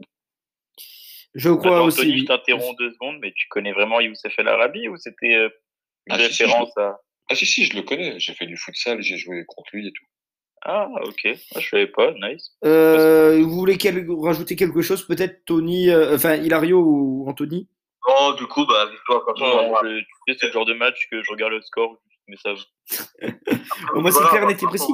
C'est logique. Après, euh, maintenant, ce qui dit tout, bon, nous, on n'a pas vu le match, donc euh, voilà. Quoi. Après, l'avantage, l'avantage euh, de cette victoire de Porto contre l'Olympiakos, c'est que ça laisse, je sais que ça a fait ricaner euh, Tony, mais ça laisse toujours une petite porte ouverte à l'Olympique de Marseille qui s'est fait claquer 3-0 par Manchester City. Moi, ce qui m'inquiète dans l'ampleur de ce résultat, c'est que j'ai même pas trouvé que Manchester City était particulièrement bon sur ce match. Bah, si on détaille le match, euh, City a juste exploité euh, les erreurs marseillaises. Voilà. Je veux dire, euh, c'est lequel en but fait, là ils ont que juste exploité l'Olympique de Marseille, c'est tout. euh, c'est le but de Sterling. Je veux dire, la relance plein axe. euh, non, le but. C'est le but de Torres, le premier but. Oui, la relance Non, de le- Rongier. Le but de Ferran Torres, euh, la, la relance de Rongier, c'est c'est inexplicable. Euh, le but de c'est lequel que si c'est De Bruyne qui fait la passe, c'est le dernier but là qu'ils veulent presser comme des ils veulent presser mais ils un sont but de pas en place. un but de Gundogan et un but de Ouais, si mais le dernier but là. C'est ils repartent de- Ils repartent de derrière et tout, ils veulent ça. faire un pressing, sauf que tu vois que le pressing il est pas coordonné, ils pressent pas ensemble, ils pressent un par un. Du coup, ressortie de balle propre, De Bruyne fait un petit double contact, lance euh, et euh, il lance en profondeur, euh, je sais plus qui qui centre, et si c'est Gundogan, je crois qu'il marque. Par contre, je me souviens que la semaine dernière, Tony, tu avais été d'accord avec moi quand on avait dit qu'il fallait mettre Radonic titulaire. Et ben, on en est peut-être revenus tous les deux, hein, vu sa prestation. Elle était catastrophique. Non, mais de toute façon, Marseille, il faut être réaliste. Aujourd'hui, ils ont pas de niveau. Ah, Marseille, c'est Ouais. pas cool. Euh, moi, je veux dire honnêtement, c'est Marseille, euh, ils vont finir dernier du groupe, hein. Bon, pas photo, hein. Bah, Il y a une seule, il y a un seul joueur qui m'a paru assez euh, intéressant dans ce match, c'était Boubacar Camara. C'est le seul joueur pour lequel je me dirais il a un peu surnagé. Non, mais en plus, le pire, c'est qu'ils n'ont pas affronté une grande équipe de City. Non. Euh, City, avec, euh, en plus, avec la passe, la passe qu'ils traversent en ce moment. Euh, et puis moi, sur ce qu'ils ont montré, City, bah, c'est du City, quoi. Mais il n'y avait pas de vitesse, il n'y avait rien. Marseille était en place et comme ils ont pris trois buts, vraiment, parce qu'ils ont exploité trois erreurs, que ça soit individuelles ou collectives de l'équipe. Et c'est là que c'est inquiétant, quoi. Je veux dire, euh, ça laisse, euh, voilà, s'il n'y a pas un truc qui se met dans le vestiaire entre eux à Marseille, euh, parce que moi, sur ce que j'ai vu, franchement, de l'Olympiakos et de Porto, c'est des équipes, voilà, Porto, ça joue peut-être un peu moins bien, mais c'est des équipes qui sont bien en place, c'est bien structuré, ça connaît leurs qualités, leurs points faibles, et voilà, ça joue avec. Hein. On va pas. Marseille, sais pas trop c'est quoi leur point fort. On va passer au groupe D avec le match nul entre l'Atalanta Bergame et l'Ajax d'Amsterdam, deux buts partout. Les buteurs Zapata, un doublé du côté de l'Atalanta, Tadic et le Traoré du côté de l'Ajax. Euh, Est-ce que ça vous paraît être une surprise Peut-être Hilario, une surprise pour toi? Tu voyais l'Atalanta gagner? Non, c'est pas une surprise. C'est deux équipes de niveau équivalent. C'est pour moi un score assez logique. Tony Voilà. Bon, une petite surprise quand même, hein, parce que vu le parcours qu'a fait euh, la saison dernière à l'Atalanta, euh, on a vu ce que ça donne. Enfin, ils ont encore des grosses euh, qualités. hein. bah, bien sûr, ça a des grosses qualités, mais déjà que l'Atlanta euh, n'est pas à la maîtrise, pour moi, c'est une petite surprise. Bah, regarde, l'Atalanta cette saison, ils... regarde quand la Sampdoria de Gênes, ils ont, ils ont perdu d'ailleurs. Ouais, après, c'est peut-être moins bien cette année, mais bon. Mais euh, dans le sens petite surprise que je- ils sont passés à travers leur première mi-temps. Après, ils ont eu un beau, ils ont eu, ils ont fait une belle deuxième mi-temps où voilà, ils, ont été chercher. temps, en fait. ils ont été chercher le, le point du nul, quoi. C'est pas par le jeu ou par le, ils ont voulu vraiment tous ensemble aller, voilà, venez, on y va tous ensemble et puis bah, on s'en fout même si c'est pas beau, mais venez, on va, on va faire un truc. Quoi.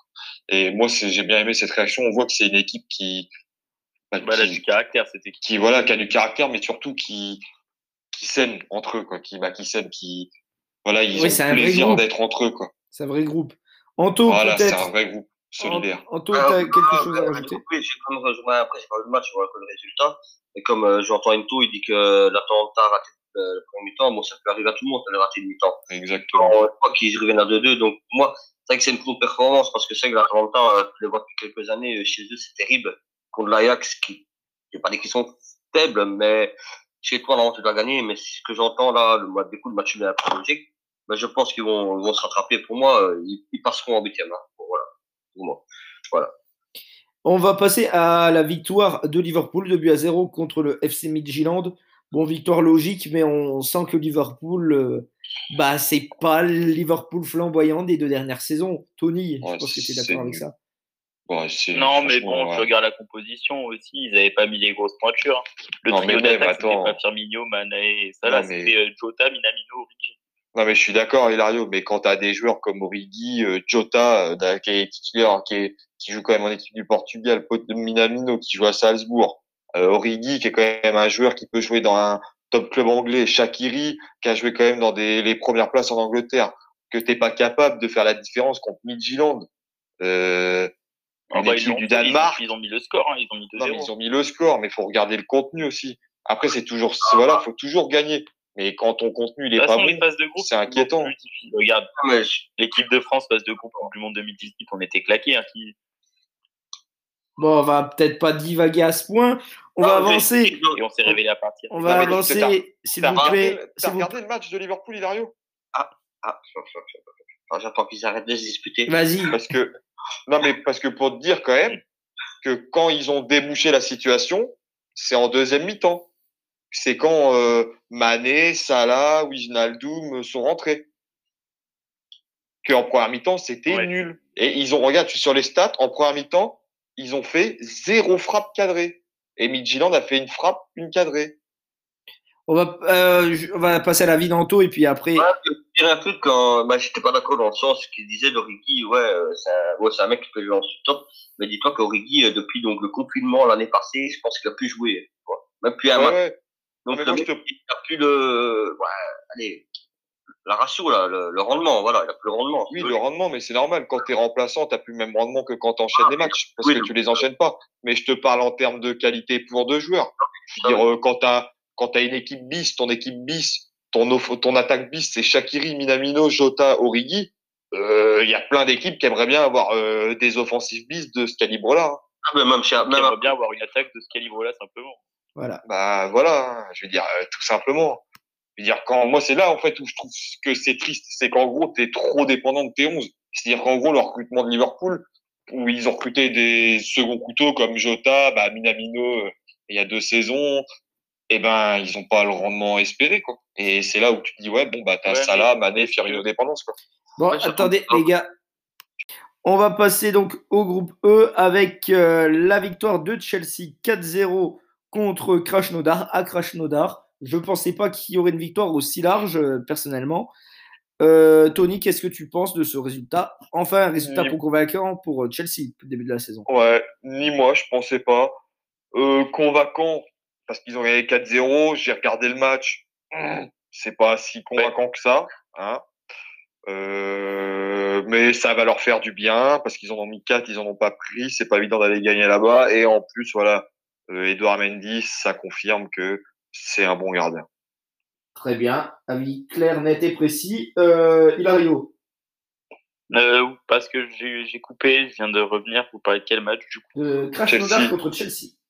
Ouais, bah, c'est une victoire logique qui vont leur faire du bien. Et comme Tony l'a dit, euh, Edouard Mendy, euh, clairement, c'est au-dessus de Kepa, hein, simplement. C'est, c'est- Puis même ça, je pense que pour rien que tu vois, que pour un Callum Hudson-Odoi qui a, qui prend souvent dans la gueule parce que il est considéré comme euh, bah, mauvais. Là, le fait de, de mettre un but, ça le mettre en confiance. Le fait que Werner commence à enchaîner les buts, ça le mettre en confiance. Quand même, des Ziyech, Marc, tout ça, ça va les mettre en confiance, les joueurs. Et c'est ce que Chelsea a besoin parce que c'est Lampard, c'est un bon entraîneur. Ils ont une bonne équipe. Ça manque juste un peu de confiance, je pense. Et une victoire 4-0, c'est toujours bon pour la confiance.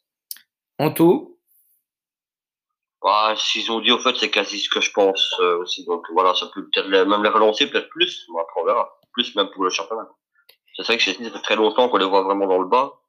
J'espère que Mais euh, bien. Donc euh, j'espère que pour une fois, peut-être cette année, hein, qu'ils vont se réveiller. Quoi. On va Ah bah, enchaîner, on va enchaîner sur euh, Séville contre Rennes, la victoire 1-0 des Sévillans. Alors euh, Rennes est venu sans ses deux milieux de terrain, Kamavinga et Nzonzi. Donc euh, avec euh, Grenier et Jonas Martin titulaires, perdre 1-0 contre Séville, est-ce que euh, c'est honteux? Personnellement, je ne le pense pas. Tony, bon, ils n'ont pas fait un grand match, hein, les Rennais, clairement pas. oh non, ils se sont fait, désolé de l'expression, mais ils se sont fait démonter euh, assez vite. Et c'est, je trouve qu'ils s'en sortent bien avec euh, un score de 1-0. Voilà. Bon, après, on Eh, s'y il y a quand même attendait. eu un bon match de, de Gomis. Oui. Ouais. Très bon match d'Alfred Gomis, il faut retenir Heureusement. chose de positif. Parce que, ouais, Séville, ils ont quand même mangé Rennes matin, midi et soir. Le match, je pense que tu le rejoues. Je pense que Rennes se prend 3-4-0 facilement. Après, honnêtement, je pense que Séville mange 19 équipes sur les 20 de Ligue 1. Et je pense même qu'ils gagnent contre le PSG actuel. Ouais, je suis pas sûr. Ça me Hmm. choquerait pas, mais Séville, c'est quand même très solide. hein. Défensivement, solide. Leur charnière Deco, Carlos Koundé, on peut remercier la Ligue 1 d'ailleurs. Mais c'est clairement l'une des meilleures charnières du monde, hein, et j'abuse pas. Ah, du monde, je sais pas, mais après, en tout cas, sur Non, euh, mais pour moi, est facilement top 6, top 7 mondial, hein, leur charnière centrale. actuellement, c'est vrai qu'elle est plutôt performante. hein. Et puis, bah, Koundé, il peut encore progresser, mais ouais, il est Bah, de plus en Carlos plus impressionnant. Koundé, ça, progresse, ça peut progresser encore. hein. Hein? Koundé et Carlos, c'est encore une marge de oui, progression. bien sûr. Euh, Anto, qu'est-ce que tu penses de cette victoire euh, du club espagnol face au club français? Ben, je vais dire, bon, moi j'ai pas vu les résumés rien. Donc par rapport au match, je dirais que c'est logique. Euh, mais après, euh, Rennes déjà c'est un match quand même, euh, ça à Krasnodar ou celui je sais plus. Donc du coup pour moi Séville c'est, je vais dire mérité. Bon, voilà, après, ce que j'entends, hein, je dirais que c'est mérité, voilà. Très bien, on va enchaîner avec le groupe E. Donc le groupe E, le groupe de la Lazio et euh, de non pardon le groupe F excusez-moi le groupe euh, de la Lazio et de Bruges donc qui se sont séparés sur un match nul un but partout Euh, un bon résultat pour le club belge malgré l'absence de euh, beaucoup de joueurs de, de plus d'une dizaine de joueurs euh, du côté de la Lazio Tony? Bah, je suis partagé. Ouais, je sais pas. Je pense que Là, le mieux, c'est que pas- Anthony s'exprime le premier. Ouais, je pense que le mieux c'est de laisser Anto, même si je pense savoir sa réponse. Ouais. Bon, bah alors, qu'est-ce que tu penses de ce match nul, Anto? De ton équipe de cœur On le Bah, rappelle. oui, bah, du coup, oui. Du coup, moi, je dirais une mauvaise performance pour Bruges, hein, du coup. Parce que, euh, t'as, ouais, voilà, 6-7 titulaires absents. T'as, euh, t'as, du coup, t'as 6-7 titulaires absents à côté de la Lazio. Bon, Bruges, qui, qui disent, parce que bon, moi, là-dessus, je je suis les infos de qu'est-ce qu'ils racontent. Ils veulent jouer les huitièmes de finale de la Coupe Champions League cette année, pour une fois, ils, ils veulent euh, faire ça. Du coup, moi, faire 1-1 chez toi contre la Lazio avec 6-7 titulaires en moins, pour moi, c'est quand même une mauvaise performance. En plus qu'à Bruges, il faut se dire que tout le monde était là. Pas de blessé, pas de suspendu, rien, quoi. Voilà. Très bien. Euh, donc, les gars, vous voulez rajouter quelque chose, peut-être? Non, moi, pour moi, ça me va ce qu'il dit. S'ils Moi, veulent jouer la huitième de, s'ils d'accord veulent jouer les huitièmes, euh, je suis d'accord avec Anto.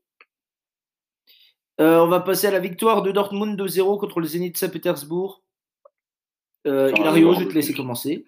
Victoire 2 buts à 0 des Allemands, logique. Très C'est- logique. Alors, j'ai pas euh, vu le match, mais euh, tu vois 2-0. Je, je vois les stats du match. C'est c'est un score logique, c'est un score euh, bah, en adéquation. Surtout que là, je regarde la compo de Dortmund. Ils avaient l'équipe, euh, bah, ils avaient l'équipe une, hein, quasiment à quelques détails près.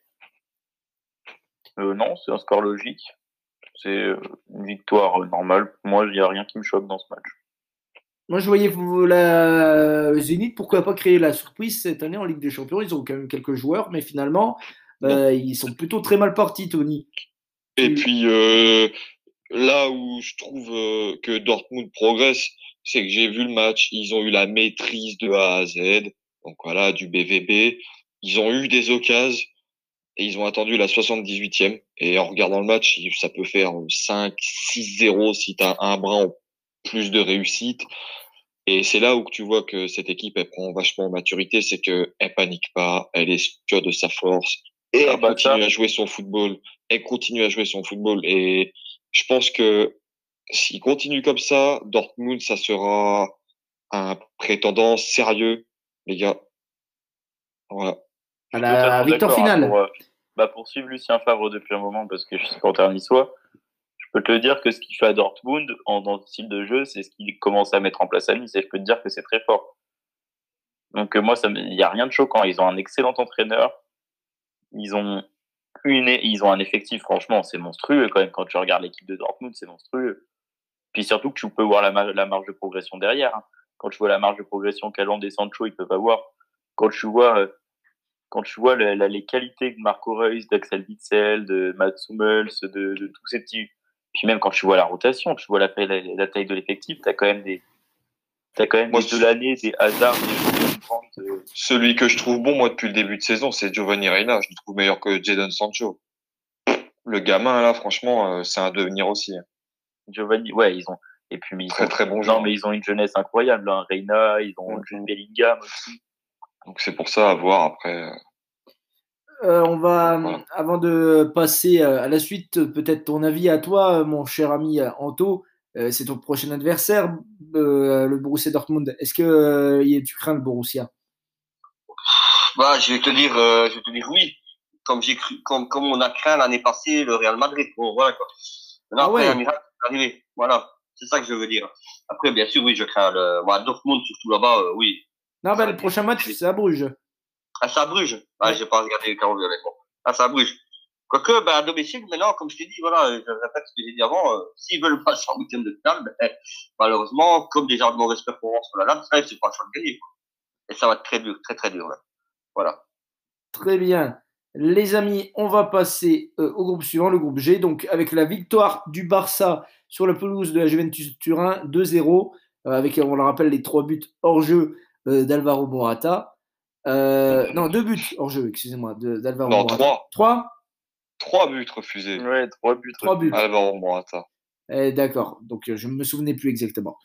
Enfin bref, une, nouvelle contre-performance pour la Juve. Est-ce qu'on peut commencer à discuter euh, des choix d'Andrea Pirlo euh, pour, ta- pour ton avis, euh, Tony? Non, mais faut voir aussi qu'ils avaient pas CR7 aussi.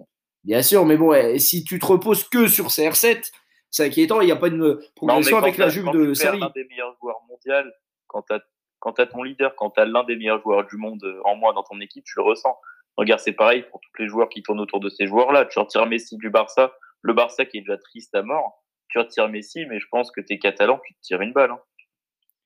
Ouais, mais du coup, mais c'est quand même. Je suis désolé, c'est quand même. On, peut quand même se poser la question. Parce que honnêtement, ce que je vois de la Juventus depuis le début de la saison, ça me rassure pas, quoi, par rapport à ce que j'ai pu voir euh, l'année dernière. Je ne sais pas, Tony, t'en penses quoi, toi? Bah, moi, sur le match, je trouve que le score, il est amplement mérité. La Juve, ils ont rien fait voir. Ils ont été inexistants. Après, ce que je pense de la Juve, c'est que franchement, je trouve qu'il y a eu un recrutement qui était sympa à l'intersaison. Ils ont recruté exactement le type de joueur qui manquait, de la jeunesse, de la vivacité, de la percussion avec euh, Chiesa, Kulusevski. Euh, bon, même si je pense que c'est toujours un peu vieillissant derrière, mais bon, le fait que De soit blessé, ça y joue aussi. CR7, bon, encore Covidé. Euh, après, voilà, est-ce qu'on n'est pas arrivé aussi à... Aux limites à, comment, voilà, aux limites de la Juve, à, à une fin de cycle, voilà, de style de jeu, de joueurs, de tout ce que tu veux. Mais puis, puis, puis moi, tu diras que voilà, pour moi, Enfin, quand tu joues en 3-5-2 ou 3-4-3 ou quand tu joues avec Quadrado latéral droit ou quand tu joues à 3 derrière avec ta Kulusevski et Quadrado dans les couloirs, c'est pas possible. D'accord. Anto, euh, toi qui es supporter du Barça, tu t'en gargarises de cette victoire, t'es content? Ah ben si, en plus j'ai pas Ronaldo, donc encore mieux. Bon, malheureusement, euh, il a pas joué. Lui quand même, quand même c'est que c'est comme comme dit tout la Juve devient vieille pour moi aussi euh, elle devient vieille et malheureusement ils ne font pas le recrutement pour un exemple comme CR7 là il est pas là t'as rien pour remplacer pour moi Morata euh, c'est pas un mec terrible il est tout jeune non plus hein, si je me trompe pas Ouais. mais après, je trouve que c'est un bon mec de rotation, tu vois. C'est pas un tueur, hein, mais c'est un bon mec de rotation. Hein, une double ouais, voilà, mais après, c'est pas un petit point à noter, mais je suis quand même content pour Ousmane Dembélé, qui a, je suis pas du tout moi, le, le, malheur du Barça fera mon bonheur, mais je suis quand même content que Ousmane Dembélé ait mis son petit but. On pourra parler d'Ousmane Dembélé peut-être dans notre dernier sujet tout à l'heure, mais en attendant, on va passer. Euh, enfin, on va. Je pense que le match euh, nul entre Ferencvaros et Dynamo Kiev, deux buts partout, vous n'avez pas grand-chose à dire dessus. Non, non, match mérite, on va dire. Je vais pas regarder, franchement. On va parler de Istanbul Basaksehir PSG, donc la victoire de but à 0 du PSG, pas forcément flamboyant, mais réaliste. Le PSG c'est peut-être remis un petit peu en confiance avec cette victoire, Tony. Ouais, pas flamboyante, franchement, euh, c'était pas un grand match. Hein. Encore beaucoup, beaucoup, beaucoup à dire. Mais bon, ouais, tu gagnes 2-0 en Turquie, c'est jamais évident. Et là, faut les prendre, faut les prendre les trois points. Chapeau, chapeau Leonardo pour Moïse Pas parce que, parce que enfin, parce que Moïse il sort les doigts du cul. Est-ce que ça va peut-être bouger, ça va peut-être faire bouger le cul de Mauro Icardi? Ça, ce sera à voir mais ils ont trouvé quelqu'un pour concurrencer Moïse euh, Icardi et ça c'est ça c'est un gros point fort parce qu'Icardi quand il venait de signer au PSG il avait, il avait fait un bon début de saison et après il a plus rien fait. Il s'est reposé sur ses lauriers il a rien branlé pour rester poli. Ouais. Là ils ont ils ont recruté Moïse Keane Moïse Keane il se bouge il se sort les doigts des fesses il est présent et il met une vraie concurrence à Icardi et ça c'est un choix intelligent de Leonardo. Et c'est surtout que c'est surtout que c'est deux profils de joueurs différents. Euh. C'est sûr, mais bon. Et c'est surtout que pour les joueurs quand, euh, de, que tu as comme Mbappé et Neymar, c'est plus ce profil-là que tu as besoin devant. Enfin, de toute façon, après, ça sera un débat interminable, mais Icardi, c'est pas du tout le profil de joueur que tu as besoin pour un avant-centre à Paris. Tu as déjà deux mecs qui sont capables de faire des différences et de marquer des buts. Qu'est-ce que tu vas leur en mettre un troisième qui est là juste pour marquer des buts? Il te faut un mec qui joue pour eux ou qui fasse des différences pour eux bah c'est ce qu'il fait. Il pèse sur une défense, il est galère, c'est un appui, il bouge. Euh, sur les centres, il coupe toujours premier poteau. Ce que fait Icardi, ce que Icardi ne fait pas. Ah non, mais clairement, Moïse c'est clairement un excellent coup de Leonardo. Donc après, on verra pour la suite. Mais euh, moi, ouais, je suis satisfait pour l'instant de Keane et ça, c'est un bon point. J'espère que voilà, ça va continuer. On verra. On va alors euh, demander l'avis de de l'ami Anto pour terminer sur ce match euh, Moi, je dirais que c'est quand même une victoire euh, en en Turquie, c'est toujours pas facile. Euh, voilà, c'est une victoire formidable. Moi, j'ai vu, un petit peu le résumé, par contre, de, Paris. ce que ce que disait euh, Ito Hilario, euh, Watkins c'est un d'être un, un mec qui sait jouer avec Mbappé et Neymar quoi. Que Icardi voilà, c'est un renard de la surface, bon, on va dire ça quoi, voilà. Bah, Icardi, c'est quelqu'un qui peut laisser les clés d'attaque, mais tu laisses pas les clés d'attaque Icardi quand t'as Mbappé et Neymar autour. Oui, c'est ça, bah oui, c'est ça. Icardi ne sait pas bouger, il reste, il reste dans la surface, il bouge pas quoi. Quand il était à l'Inter Milan, il était excellent parce que c'était le leader offensif. Il y avait les, les autres joueurs jouaient pour lui hein, pour l'attaque. On va avancer, les gars, si vous voulez bien. On va avancer. La victoire de Manchester 5-0 euh, contre Leipzig. Et euh, Hilario, pour toi, bah, Marcus Rashford, c'est le joueur de la journée en Ligue des Bah, Champions. c'est clairement le joueur de la journée. Attends, il rentre dans l'histoire euh, une fois de plus, je dirais même. Le mec, en, il rentre à la quoi, à la 65e minute, il te claque un triplé. Ça, il, a, il a dépassé Mbappé là-dessus, sur le triplé le plus rapide en Ligue des Champions. Euh, il- Enfin, c'est incroyable. Moi, je je j'ai jamais été autant bipolaire devant un club que devant Manchester United parce que ça me rend triste et ça me rend heureux ce club. C'est incroyable. Ouais, ils c'est sont, ils capables de prouesses comme ils sont capables de, de choses, mais illogiques, qui énervantes à souhait. tu es du même avis. Bon, vu que tu n'es pas supporter euh, de Manchester, euh, Tony, ça te rend aussi un peu bipolaire, comme dirait Hilario. Non, mais même, c'est un, un club où, par exemple, un Harry Maguire, je vais l'adorer un lundi, un mercredi, je vais lui insulter toute sa descendance.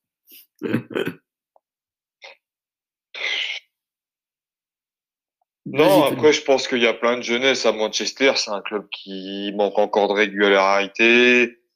Ça manque encore de solidité, mais je pense qu'il y a assez de folie. C'est une belle équipe quand ils sont réguliers. Euh, après, moi, où je suis inquiet, c'est pour Leipzig parce qu'il n'y a pas eu photo. Et puis Leipzig, euh, c'est pas joli à voir que ça soit en Allemagne ou en Ligue des Champions. C'est pas beau à voir. Euh, c'est moi, c'est une équipe que j'appelle vieillissante, pas par l'âge, mais dans le jeu. Il y a pas, c'est pas une équipe que j'aime regarder jouer au football. Voilà. Voilà. Alors que pourtant, euh, autant l'année dernière, tu étais conquis par cette équipe. En début de saison, ouais, mais après, euh, ça a commencé, ça a commencé à devenir un peu plus poussif. Pourtant, contre l'Atlético, la Leipzig, ça a été quand même. Et ils ont Mais- peut-être le contre-coup de la, euh, de la déception d'être passé complètement au travers l'année dernière de, de la, le demi-finale de la Ligue des Champions. C'est peut-être un problème plus mental que, que physique, que footballistique. Puis derrière, tu perds quand même Werner aussi. Euh, Anto pour terminer, puis après on passera au pronostic. Après, pour terminer, malheureusement, j'ai pas trop suivi parce que il y a un petit inconvénient qui est arrivé derrière. Mais euh, euh, bon, après, quand je vois le 5-0, pour moi, ça a l'air mérité. Je j'ai pas vu le, le résumé rien.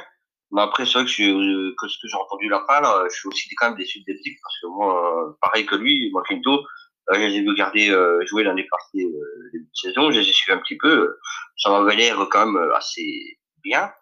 Mais malheureusement, que- euh, malheureusement, ce qui est arrivé avec le, le cas Covid, euh, il me semble que là, on dirait qu'ils ont pris un, une claque dans la tronche et c'est fini, quoi. On les voit plus, quoi. Voilà. C'est mon ressenti, quoi. Alors on va passer au pronostic. Je vais vous donner les matchs. Vous allez me donner le score hein, sans plus d'indications. Le score que vous voyez pour euh, chacun de ces matchs. On va commencer par score Moscou. genre 2-0 ou juste victoire, défaite. Non, euh, le score. Le score. Lokomotiv Moscou contre l'Atlético de Madrid. Hilario. Ouais, je vois bien la pure, je vois bien le 1-0 pour l'Atlético euh, toute fin de match. Anto. Félix même. euh, Anto. Petit, petit pari fou, Raoult Félix. Anto. Dirais 1-1, moi. Tony. 1-2, 2-1 Atletico. De, même pari que Tony. 2-1 moi aussi. Salzbourg, Bayern Munich. Euh, Hilario. Euh, euh, le Bayern, ils ont besoin de se relancer en Ligue, enfin de se relancer non, mais ils ont besoin de, de se raffirmer en Ligue des Champions. Je sens bien le, je sens bien le gros match là. Par contre, je sens bien le 4-5-0 facilement, même 6 tu vois, je, je, je m'avancerai bien là-dessus. Anto. Ah, moi, je dirais une victoire de Bayern, mais un petit 0-2, quoi. Tony. 1-3. 0-3.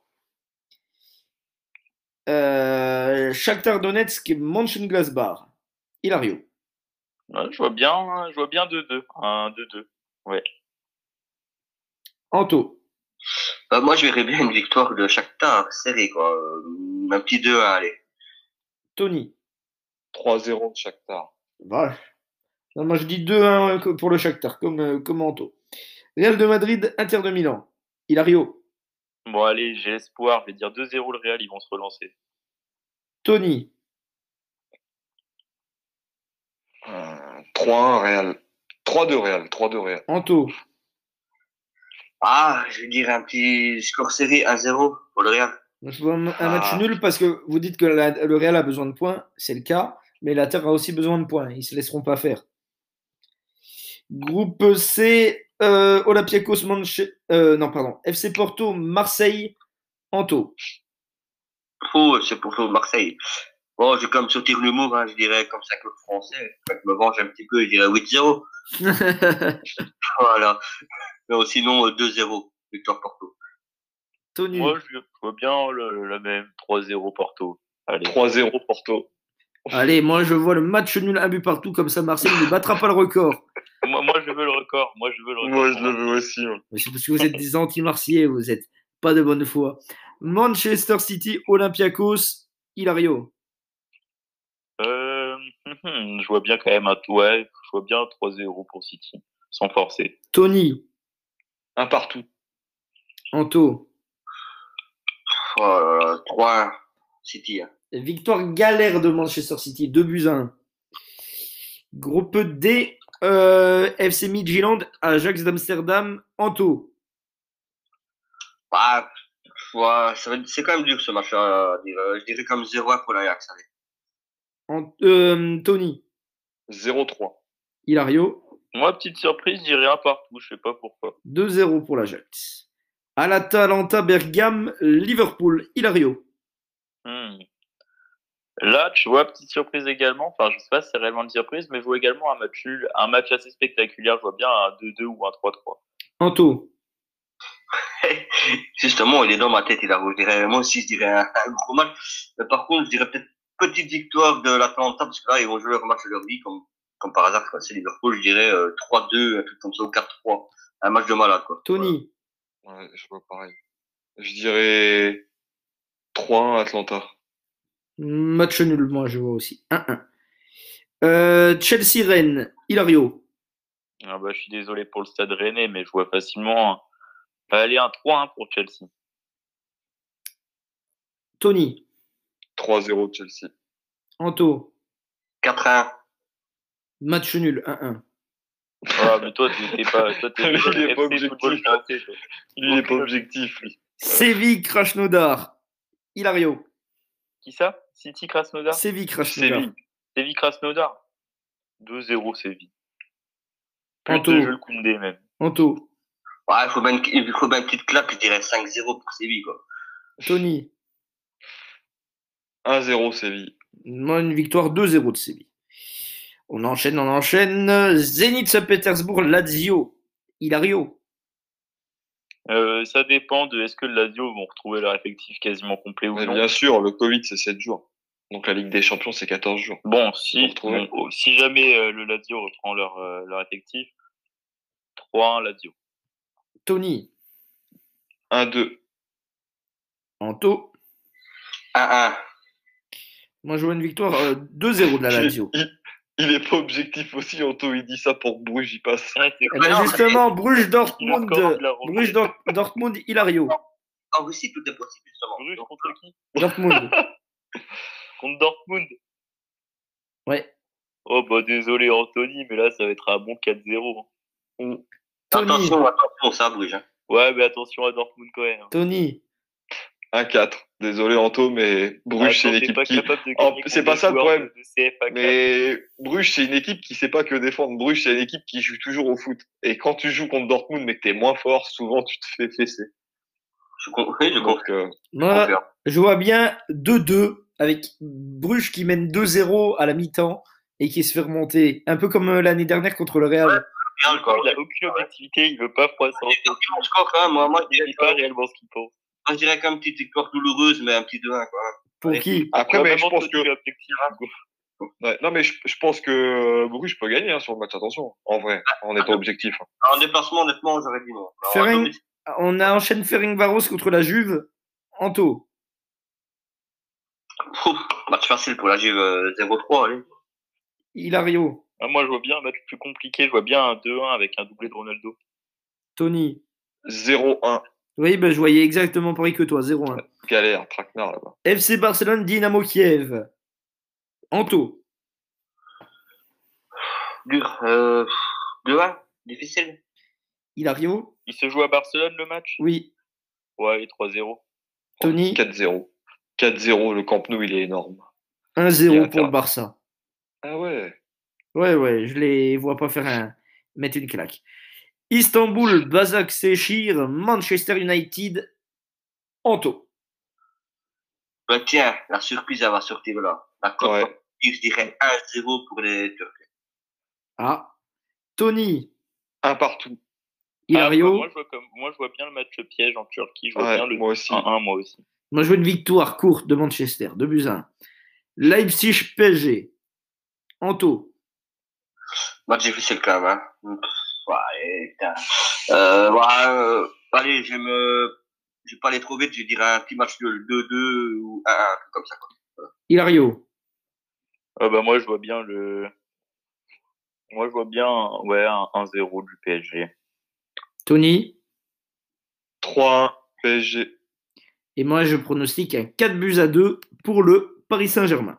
Ah, On passe maintenant à notre séquence qui va être euh, fil rouge euh, un peu de chacune de nos émissions. On va faire nos listes jusqu'à l'euro pour les grandes nations euh, du football. Et on va commencer bien évidemment par tout seigneur, tout honneur, la nation championne du monde. Oui, on aime le rappeler parce que, comme diraient les Belges, il n'y a pas plus arrogant que les Français.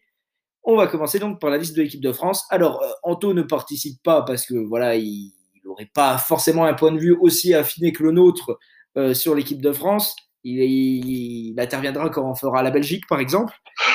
Et on va commencer, euh, donc sans plus attendre, par euh, nominer chacun nos gardiens. Donc Hilario, Tony et moi-même. Donc je vais commencer par te demander tes trois gardiens, Hilario. Bon, déjà, je tiens à dire avant de commencer ma sélection que c'est mes choix personnels et c'est pas des choix qui. euh, Évidemment, bien sûr, c'est pas un pronostic, c'est votre liste. C'est juste mes choix, moi. Évidemment. C'est pas des joueurs qui, je sais très bien, il y en a un, euh, je pense qu'on sait tous de qui je parle, il y en a un que je vais sélectionner, mais c'est impossible. D'accord, oui. Bon, pour les gardiens, j'ai pris Hugo Lloris, Mike Maignan et Alphonse Areola. Très bien, on en débattra après. Euh, tu as pris qui, euh, Tony? Hugo Lloris, Steve Mandanda, Mike Maignan. Eh ben, figure-toi, Tony, que j'ai fait exactement les trois mêmes choix que toi. pareil. Alors, Ah du coup, la question, vu qu'il y a un point de discorde, euh, je me tourne vers Hilario pour lui poser la question. Pourquoi Areola plus que Mandanda? C'est personnel. Parce que C'est honnêtement, juste- on peut c'est pas un dire. troisième gardien. Après, c'est vrai qu'il faut primer l'expérience, donc je suis d'accord. Peut-être que Mandanda a peut-être ce côté plus expérience que Areola. Donc, J'ai même finalement, avec envie le, de dire. recul, avec le recul, je choisis Mandanda, mais en troisième gardien. Pour moi, le deuxième, c'est Maignan. J'ai même envie de dire qu'actuellement, le meilleur gardien français, on, on peut dire que c'est Mandanda sans trop de soucis. Je dis pas euh, en termes de talent, je dis en termes de le gardien qui fait les meilleures performances euh, en France actuellement, c'est Mandanda. Il sauve les meubles à Marseille à quasiment chaque match. Je sais pas si tu es d'accord, Tony. On va passer aux défenseurs. trop. Euh, je vais commencer par te demander tes défenseurs, Hilario. Alors, est-ce que vous, vous préférez qu'on divise euh, latéraux gauche, droit ou on fait tout d'un coup?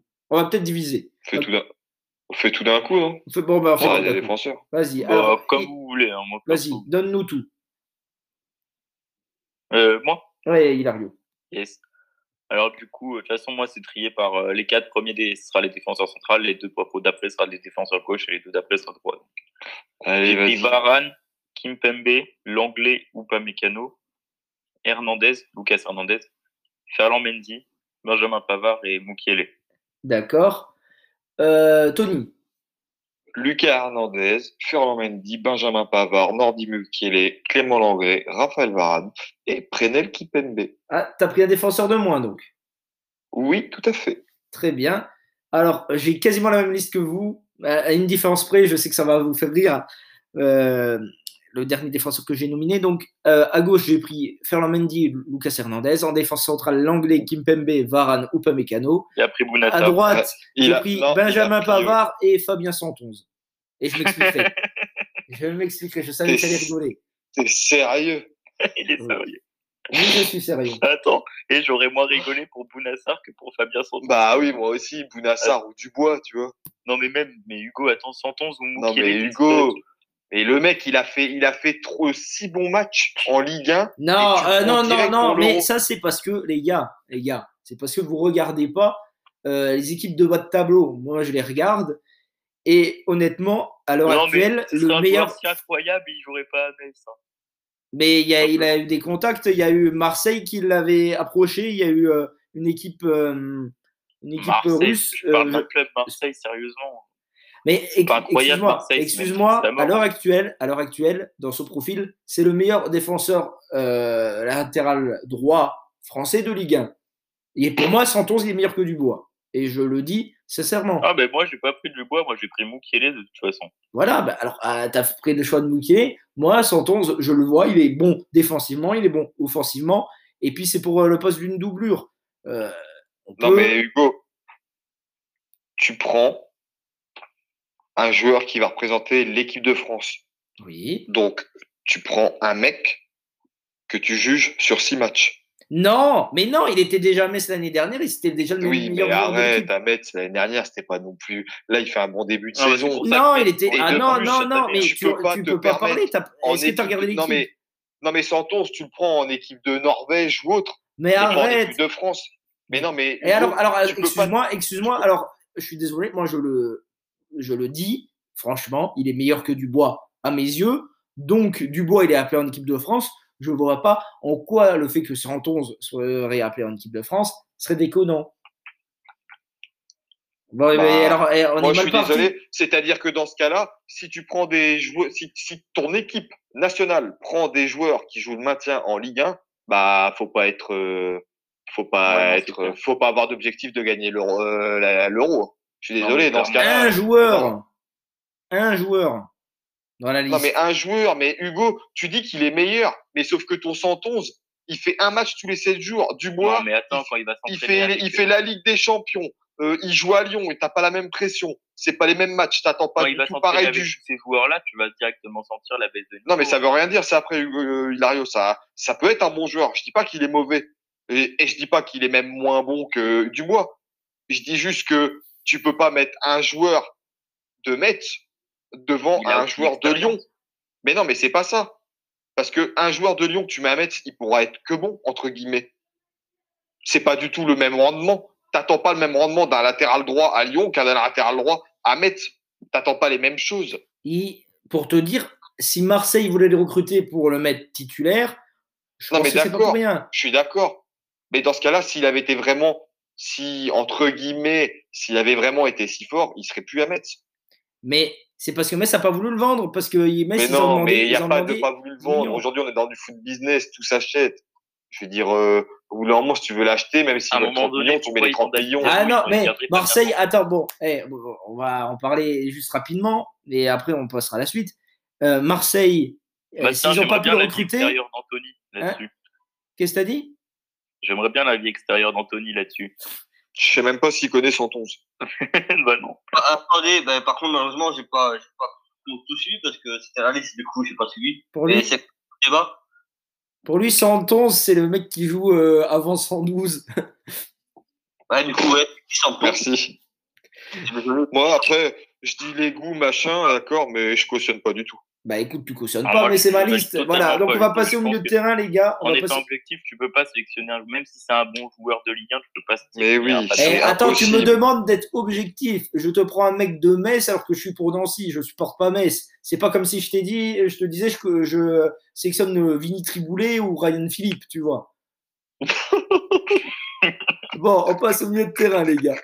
Tony, je vais te demander de citer tes milieux de terrain. Vas-y, Tony. N'Golo Kanté, Paul Pogba, Adrien Rabiot, Corentin Tolisso, euh, ils sont où Tanguy Ndombele et Kamavinga. Très bien. Hilario. N'Golo Kanté, Paul Pogba, Eduardo Camavinga, Oussem Aouar, Corentin Tolisso et Tanguy Ndombele. Alors, mes milieux de terrain, N'Golo Kanté, Paul Pogba, Oussem Aouar, Steven Nzonzi, Eduardo Camavinga, Jordan Verretou et Boubacar Kamara. On va en discuter tous ensemble. Alors, je sens que vous allez parler soit du choix de Vertou, soit du choix de Non. Kamara. Alors, Vertu, Non. tu sais quoi? Moi, il n'y a rien qui me choque. Moi aussi. Par contre, Nzonzi, il faut arrêter avec lui. Non, parce que Il a un je profil trouve différent. que Nzonzi, c'est un cadre dans le vestiaire. Il est calme, il apporte une stabilité, il est pas source d'embrouille, c'est un bon gars de groupe. Donc moi, franchement, tous ceux qui ont été cités, même Verretou, je trouve que Awar aussi, c'est des choix qui sont voilà. euh, Moi, Qui sont Verretou, propres il y à a vous, rien même. de choquant. Moi, Verretou, Tout le monde. En équipe de France, ce serait même mérité. Et puis, parce que Verretou, ok, on va me dire, oui, tu fais ça, c'est la culture de l'instant, mais Verretou, c'était déjà un très bon joueur, un très bon milieu de Ah, terrain quand il était à Nantes. Fiorentina, hein. ouais. Moi, je pense juste que voilà, un mec comme Tolisso, par exemple, parce qu'il il a pas été pris dernièrement parce qu'il était blessé, il revenait de blessure, mais je pense que intrinsèquement, au même niveau de forme entre Tolisso, Ah. Verretou, Nzonzi, Tolisso est, est meilleur. C'est pour ça que je le sélectionne. Non, ben moi, à choisir, si je dois sélectionner euh, dans l'ordre euh, au top de leur forme, je prends Nzonzi, Tolisso et Verretou. Et c'est pas une question de talent, parce qu'effectivement que Tolisso est un joueur plus talentueux que Nzonzi. C'est simplement une question de profil, parce qu'un profil euh, comme Nzonzi, t'en as pas vraiment d'autres. C'est un mec qui a les qualités physiques, enfin, il a le physique de Pogba, mais avec des qualités euh, physiques, euh, enfin, il est peut-être plus, euh, comment dire, pas plus bourrin, mais plus. euh, Hugo, j'ai une question. défensif. Tu as pris Kamavinga? J'ai pris Kamavinga, oui. T'as pris Awar? J'ai pris voir. Oui, bah, il faudrait peut-être Attends, mais t'as pris combien de milieux? Parce que j'ai l'impression que t'as sorti tous les noms possibles. sept. J'ai pris 7 milieux. Comme moi. Et- Ok. J'ai pris Ah non, ton 5 Attends, tu peux me redire ta liste de milieux? J'en ai pris six. moi. J'ai- Moi, j'ai pris Kanté, Pogba, Awar, Nzonzi, Kamavinga, Vertu, Camara. Boubacar Camara de Marseille. Donc, t'as pas pris Tolisso? Non. Non. T'as pas pris Ndombele? Après, Non, c'est ni Rabiot. c'est des choix. On va passer aux attaquants. Hilario, tes attaquants. Mbappé, Benzema, Griezmann, Martial. Et là, il y a, ça se joue entre quatre. Ça dépendra de leur saison. Mais là, pour l'instant, je prends Kingsley Coman. Et là, le troisième, ça dépend de la saison, mais j'hésite entre Marcus Thuram et Ousmane Dembélé et Alassane Plea. Mm. Mais là, à l'heure actuelle, si je devais en choisir un, je prendrais Marcus Thuram. D'accord. Tony, Kylian Mbappé, Antoine Griezmann, Anthony Martial, euh, Kingsley Coman, Karim Benzema, Olivier Giroud. Et le dernier, pour moi, le choix serait en fonction de s'il revient. S'il revient, qu'il se blesse pas, et Ousmane Dembélé, sinon Marcus Thuram. Et non, mais il a joué Dembélé, hein, il est revenu là. Il a... Oui, mais oui. je sais très bien qu'il peut se reblesser, machin, tout Ah oui, ça, oui. voilà. D'ici Ouais, l'euro, tu ça de toute façon, moi, ce Sinon, sera la meilleure voilà. entre Thuram, Plea ou Dembélé. Alors, Pour l'instant, c'est Thuram. moi, je sais que Pléa, je prends pas parce que pour moi, j'ai Giroud et Benzema. Et je pense que Pléa, c'est un pur avant-centre. j'ai sélectionné 5 cinq Non, attaquants Plea, pour c'est ma pas un part. pur avant-centre, c'est quelqu'un qui. Un c'est loin d'être un pur neuf. Ouais, je- moi, je le fais jouer. Je jouer. Plea, il a commencé ailier pour te dire. Il a, il a plus un profil de neuf qui, qui joue autour de l'attaquant. Plus un profil. Voilà, c'est plutôt que vrai, vrai neuf. J'ai sélectionné pour ma part 5 attaquants, du coup. Olivier Ouais. Giroud, Antoine Griezmann, Wissam Ben Yedder, Kylian. Mbappé et Jonathan Iconé. Ah ouais. Tu préfères mettre un mec qui est pas titulaire à Lille qu'un mec qui déglingue tout avec euh, le Bayern. Ben, le problème, si j'ai Coman, je me dis toujours que c'est possible. Non, Attends, effectivement, si on a un Coman qui arrive Non. en forme à la à l'Euro, je prends Coman à la place de Jonathan Iconé. Le souci Ouais, de voilà. Coman, c'est un peu la mais- même question, le même problème que, que vous avez avec Non, mais- Dembélé. Donc, non, mais la liste, elle est contradictoire. la liste, elle est- que Marcus Thuram. Non, mais attends, Oui. la liste, elle est contradictoire. Parce que là, moi, pour moi, je fais la liste quand je prends les joueurs quand ils sont en pleine forme. Tu vois, ils jouent, machin. Mais à Ndombele, s'il joue pas comme l'année dernière, je vais pas le prendre. Tu vois, logique. Voilà, Mais pour moi, là, je prends- pour ça que je Je prends les joueurs qui jouent en ce moment, qui sont en pleine forme. Voilà, mais je sais que euh, un mec comme Ousmane Dembélé, il revient, donc je peux pas le prendre. Toi, tu me redis de refaire la liste dans six mois. Si dans six mois il est encore blessé, bah, je le prends pas. Par contre, s'il joue et qu'il est bon, je le prends. Le problème, c'est que j'anticipe le fait que un Coman, tu vois, tu- il est fragile. Non, mais On, prend- on te demande de prendre sur l'instant T, pas Voilà, sur ça, euh, la liste sur tu vois, T, pas là liste sur tout de suite, mois. sur tout de suite maintenant. Dans six mois, s'il faut, il y aura un joueur totalement inconnu qui sera incroyable et qui, euh, aujourd'hui, enfin, dans six mois, ce sera indiscutable qu'il soit en équipe de France, tu vois. Ouais, du genre Fabien 111. Voilà. Mais si ça se trouve, si ça se trouve, dans six mois. Santon, il sera vraiment indiscutable. hein. Eh, On sait pas. hein. eh, ça me ferait tellement rire. Si ça arrive, je vous ressors l'enregistrement. Mais non, mais ce que tu comprends pas, c'est que moi, je te parle de tout de suite, tout de suite, maintenant, là, Oui. aujourd'hui, pas pour demain, après-demain ou machin. C'est pour tout de suite. tu pars à l'Euro 2021 avec Santon. Là, maintenant, demain. Là. Moi, honnêtement, ça me choquerait pas. Moi aussi. C'est comme eh, à l'époque, on parlait, et alors peut-être que vous n'étiez pas pour, mais vous vous souvenez pas que quand Strasbourg performait, on parlait de Kenny Lala en équipe de France, au même poste, parce qu'on Ouais, a une même, pénurie à droite. même, même Tony, euh, même pas Tony Lehou, mais l'autre Tony euh, qu'on connaît, même lui qui est supporter de Strasbourg, il dit que Lala, c'est juste un. C'est enfin, Un effet de mode. c'est triste, Lala, c'est juste, il a eu une petite hype, mais c'est pas un joueur incroyable. hein. On en fait des caisses sur Lala. Bon, ben voilà, c'est sur ces mots sages que on va clore cette émission. Je vous remercie d'avoir participé. Anto, euh, mes excuses si tu n'as pas pu débattre sur tout, forcément, vu que tu suis un peu moins le championnat de France que nous. Mais merci d'avoir participé. Merci à toi, Tony, et à toi, Hilario. Et on se dit à la prochaine, la semaine prochaine, pour un nouveau numéro des 4 Fantastiques. Bye.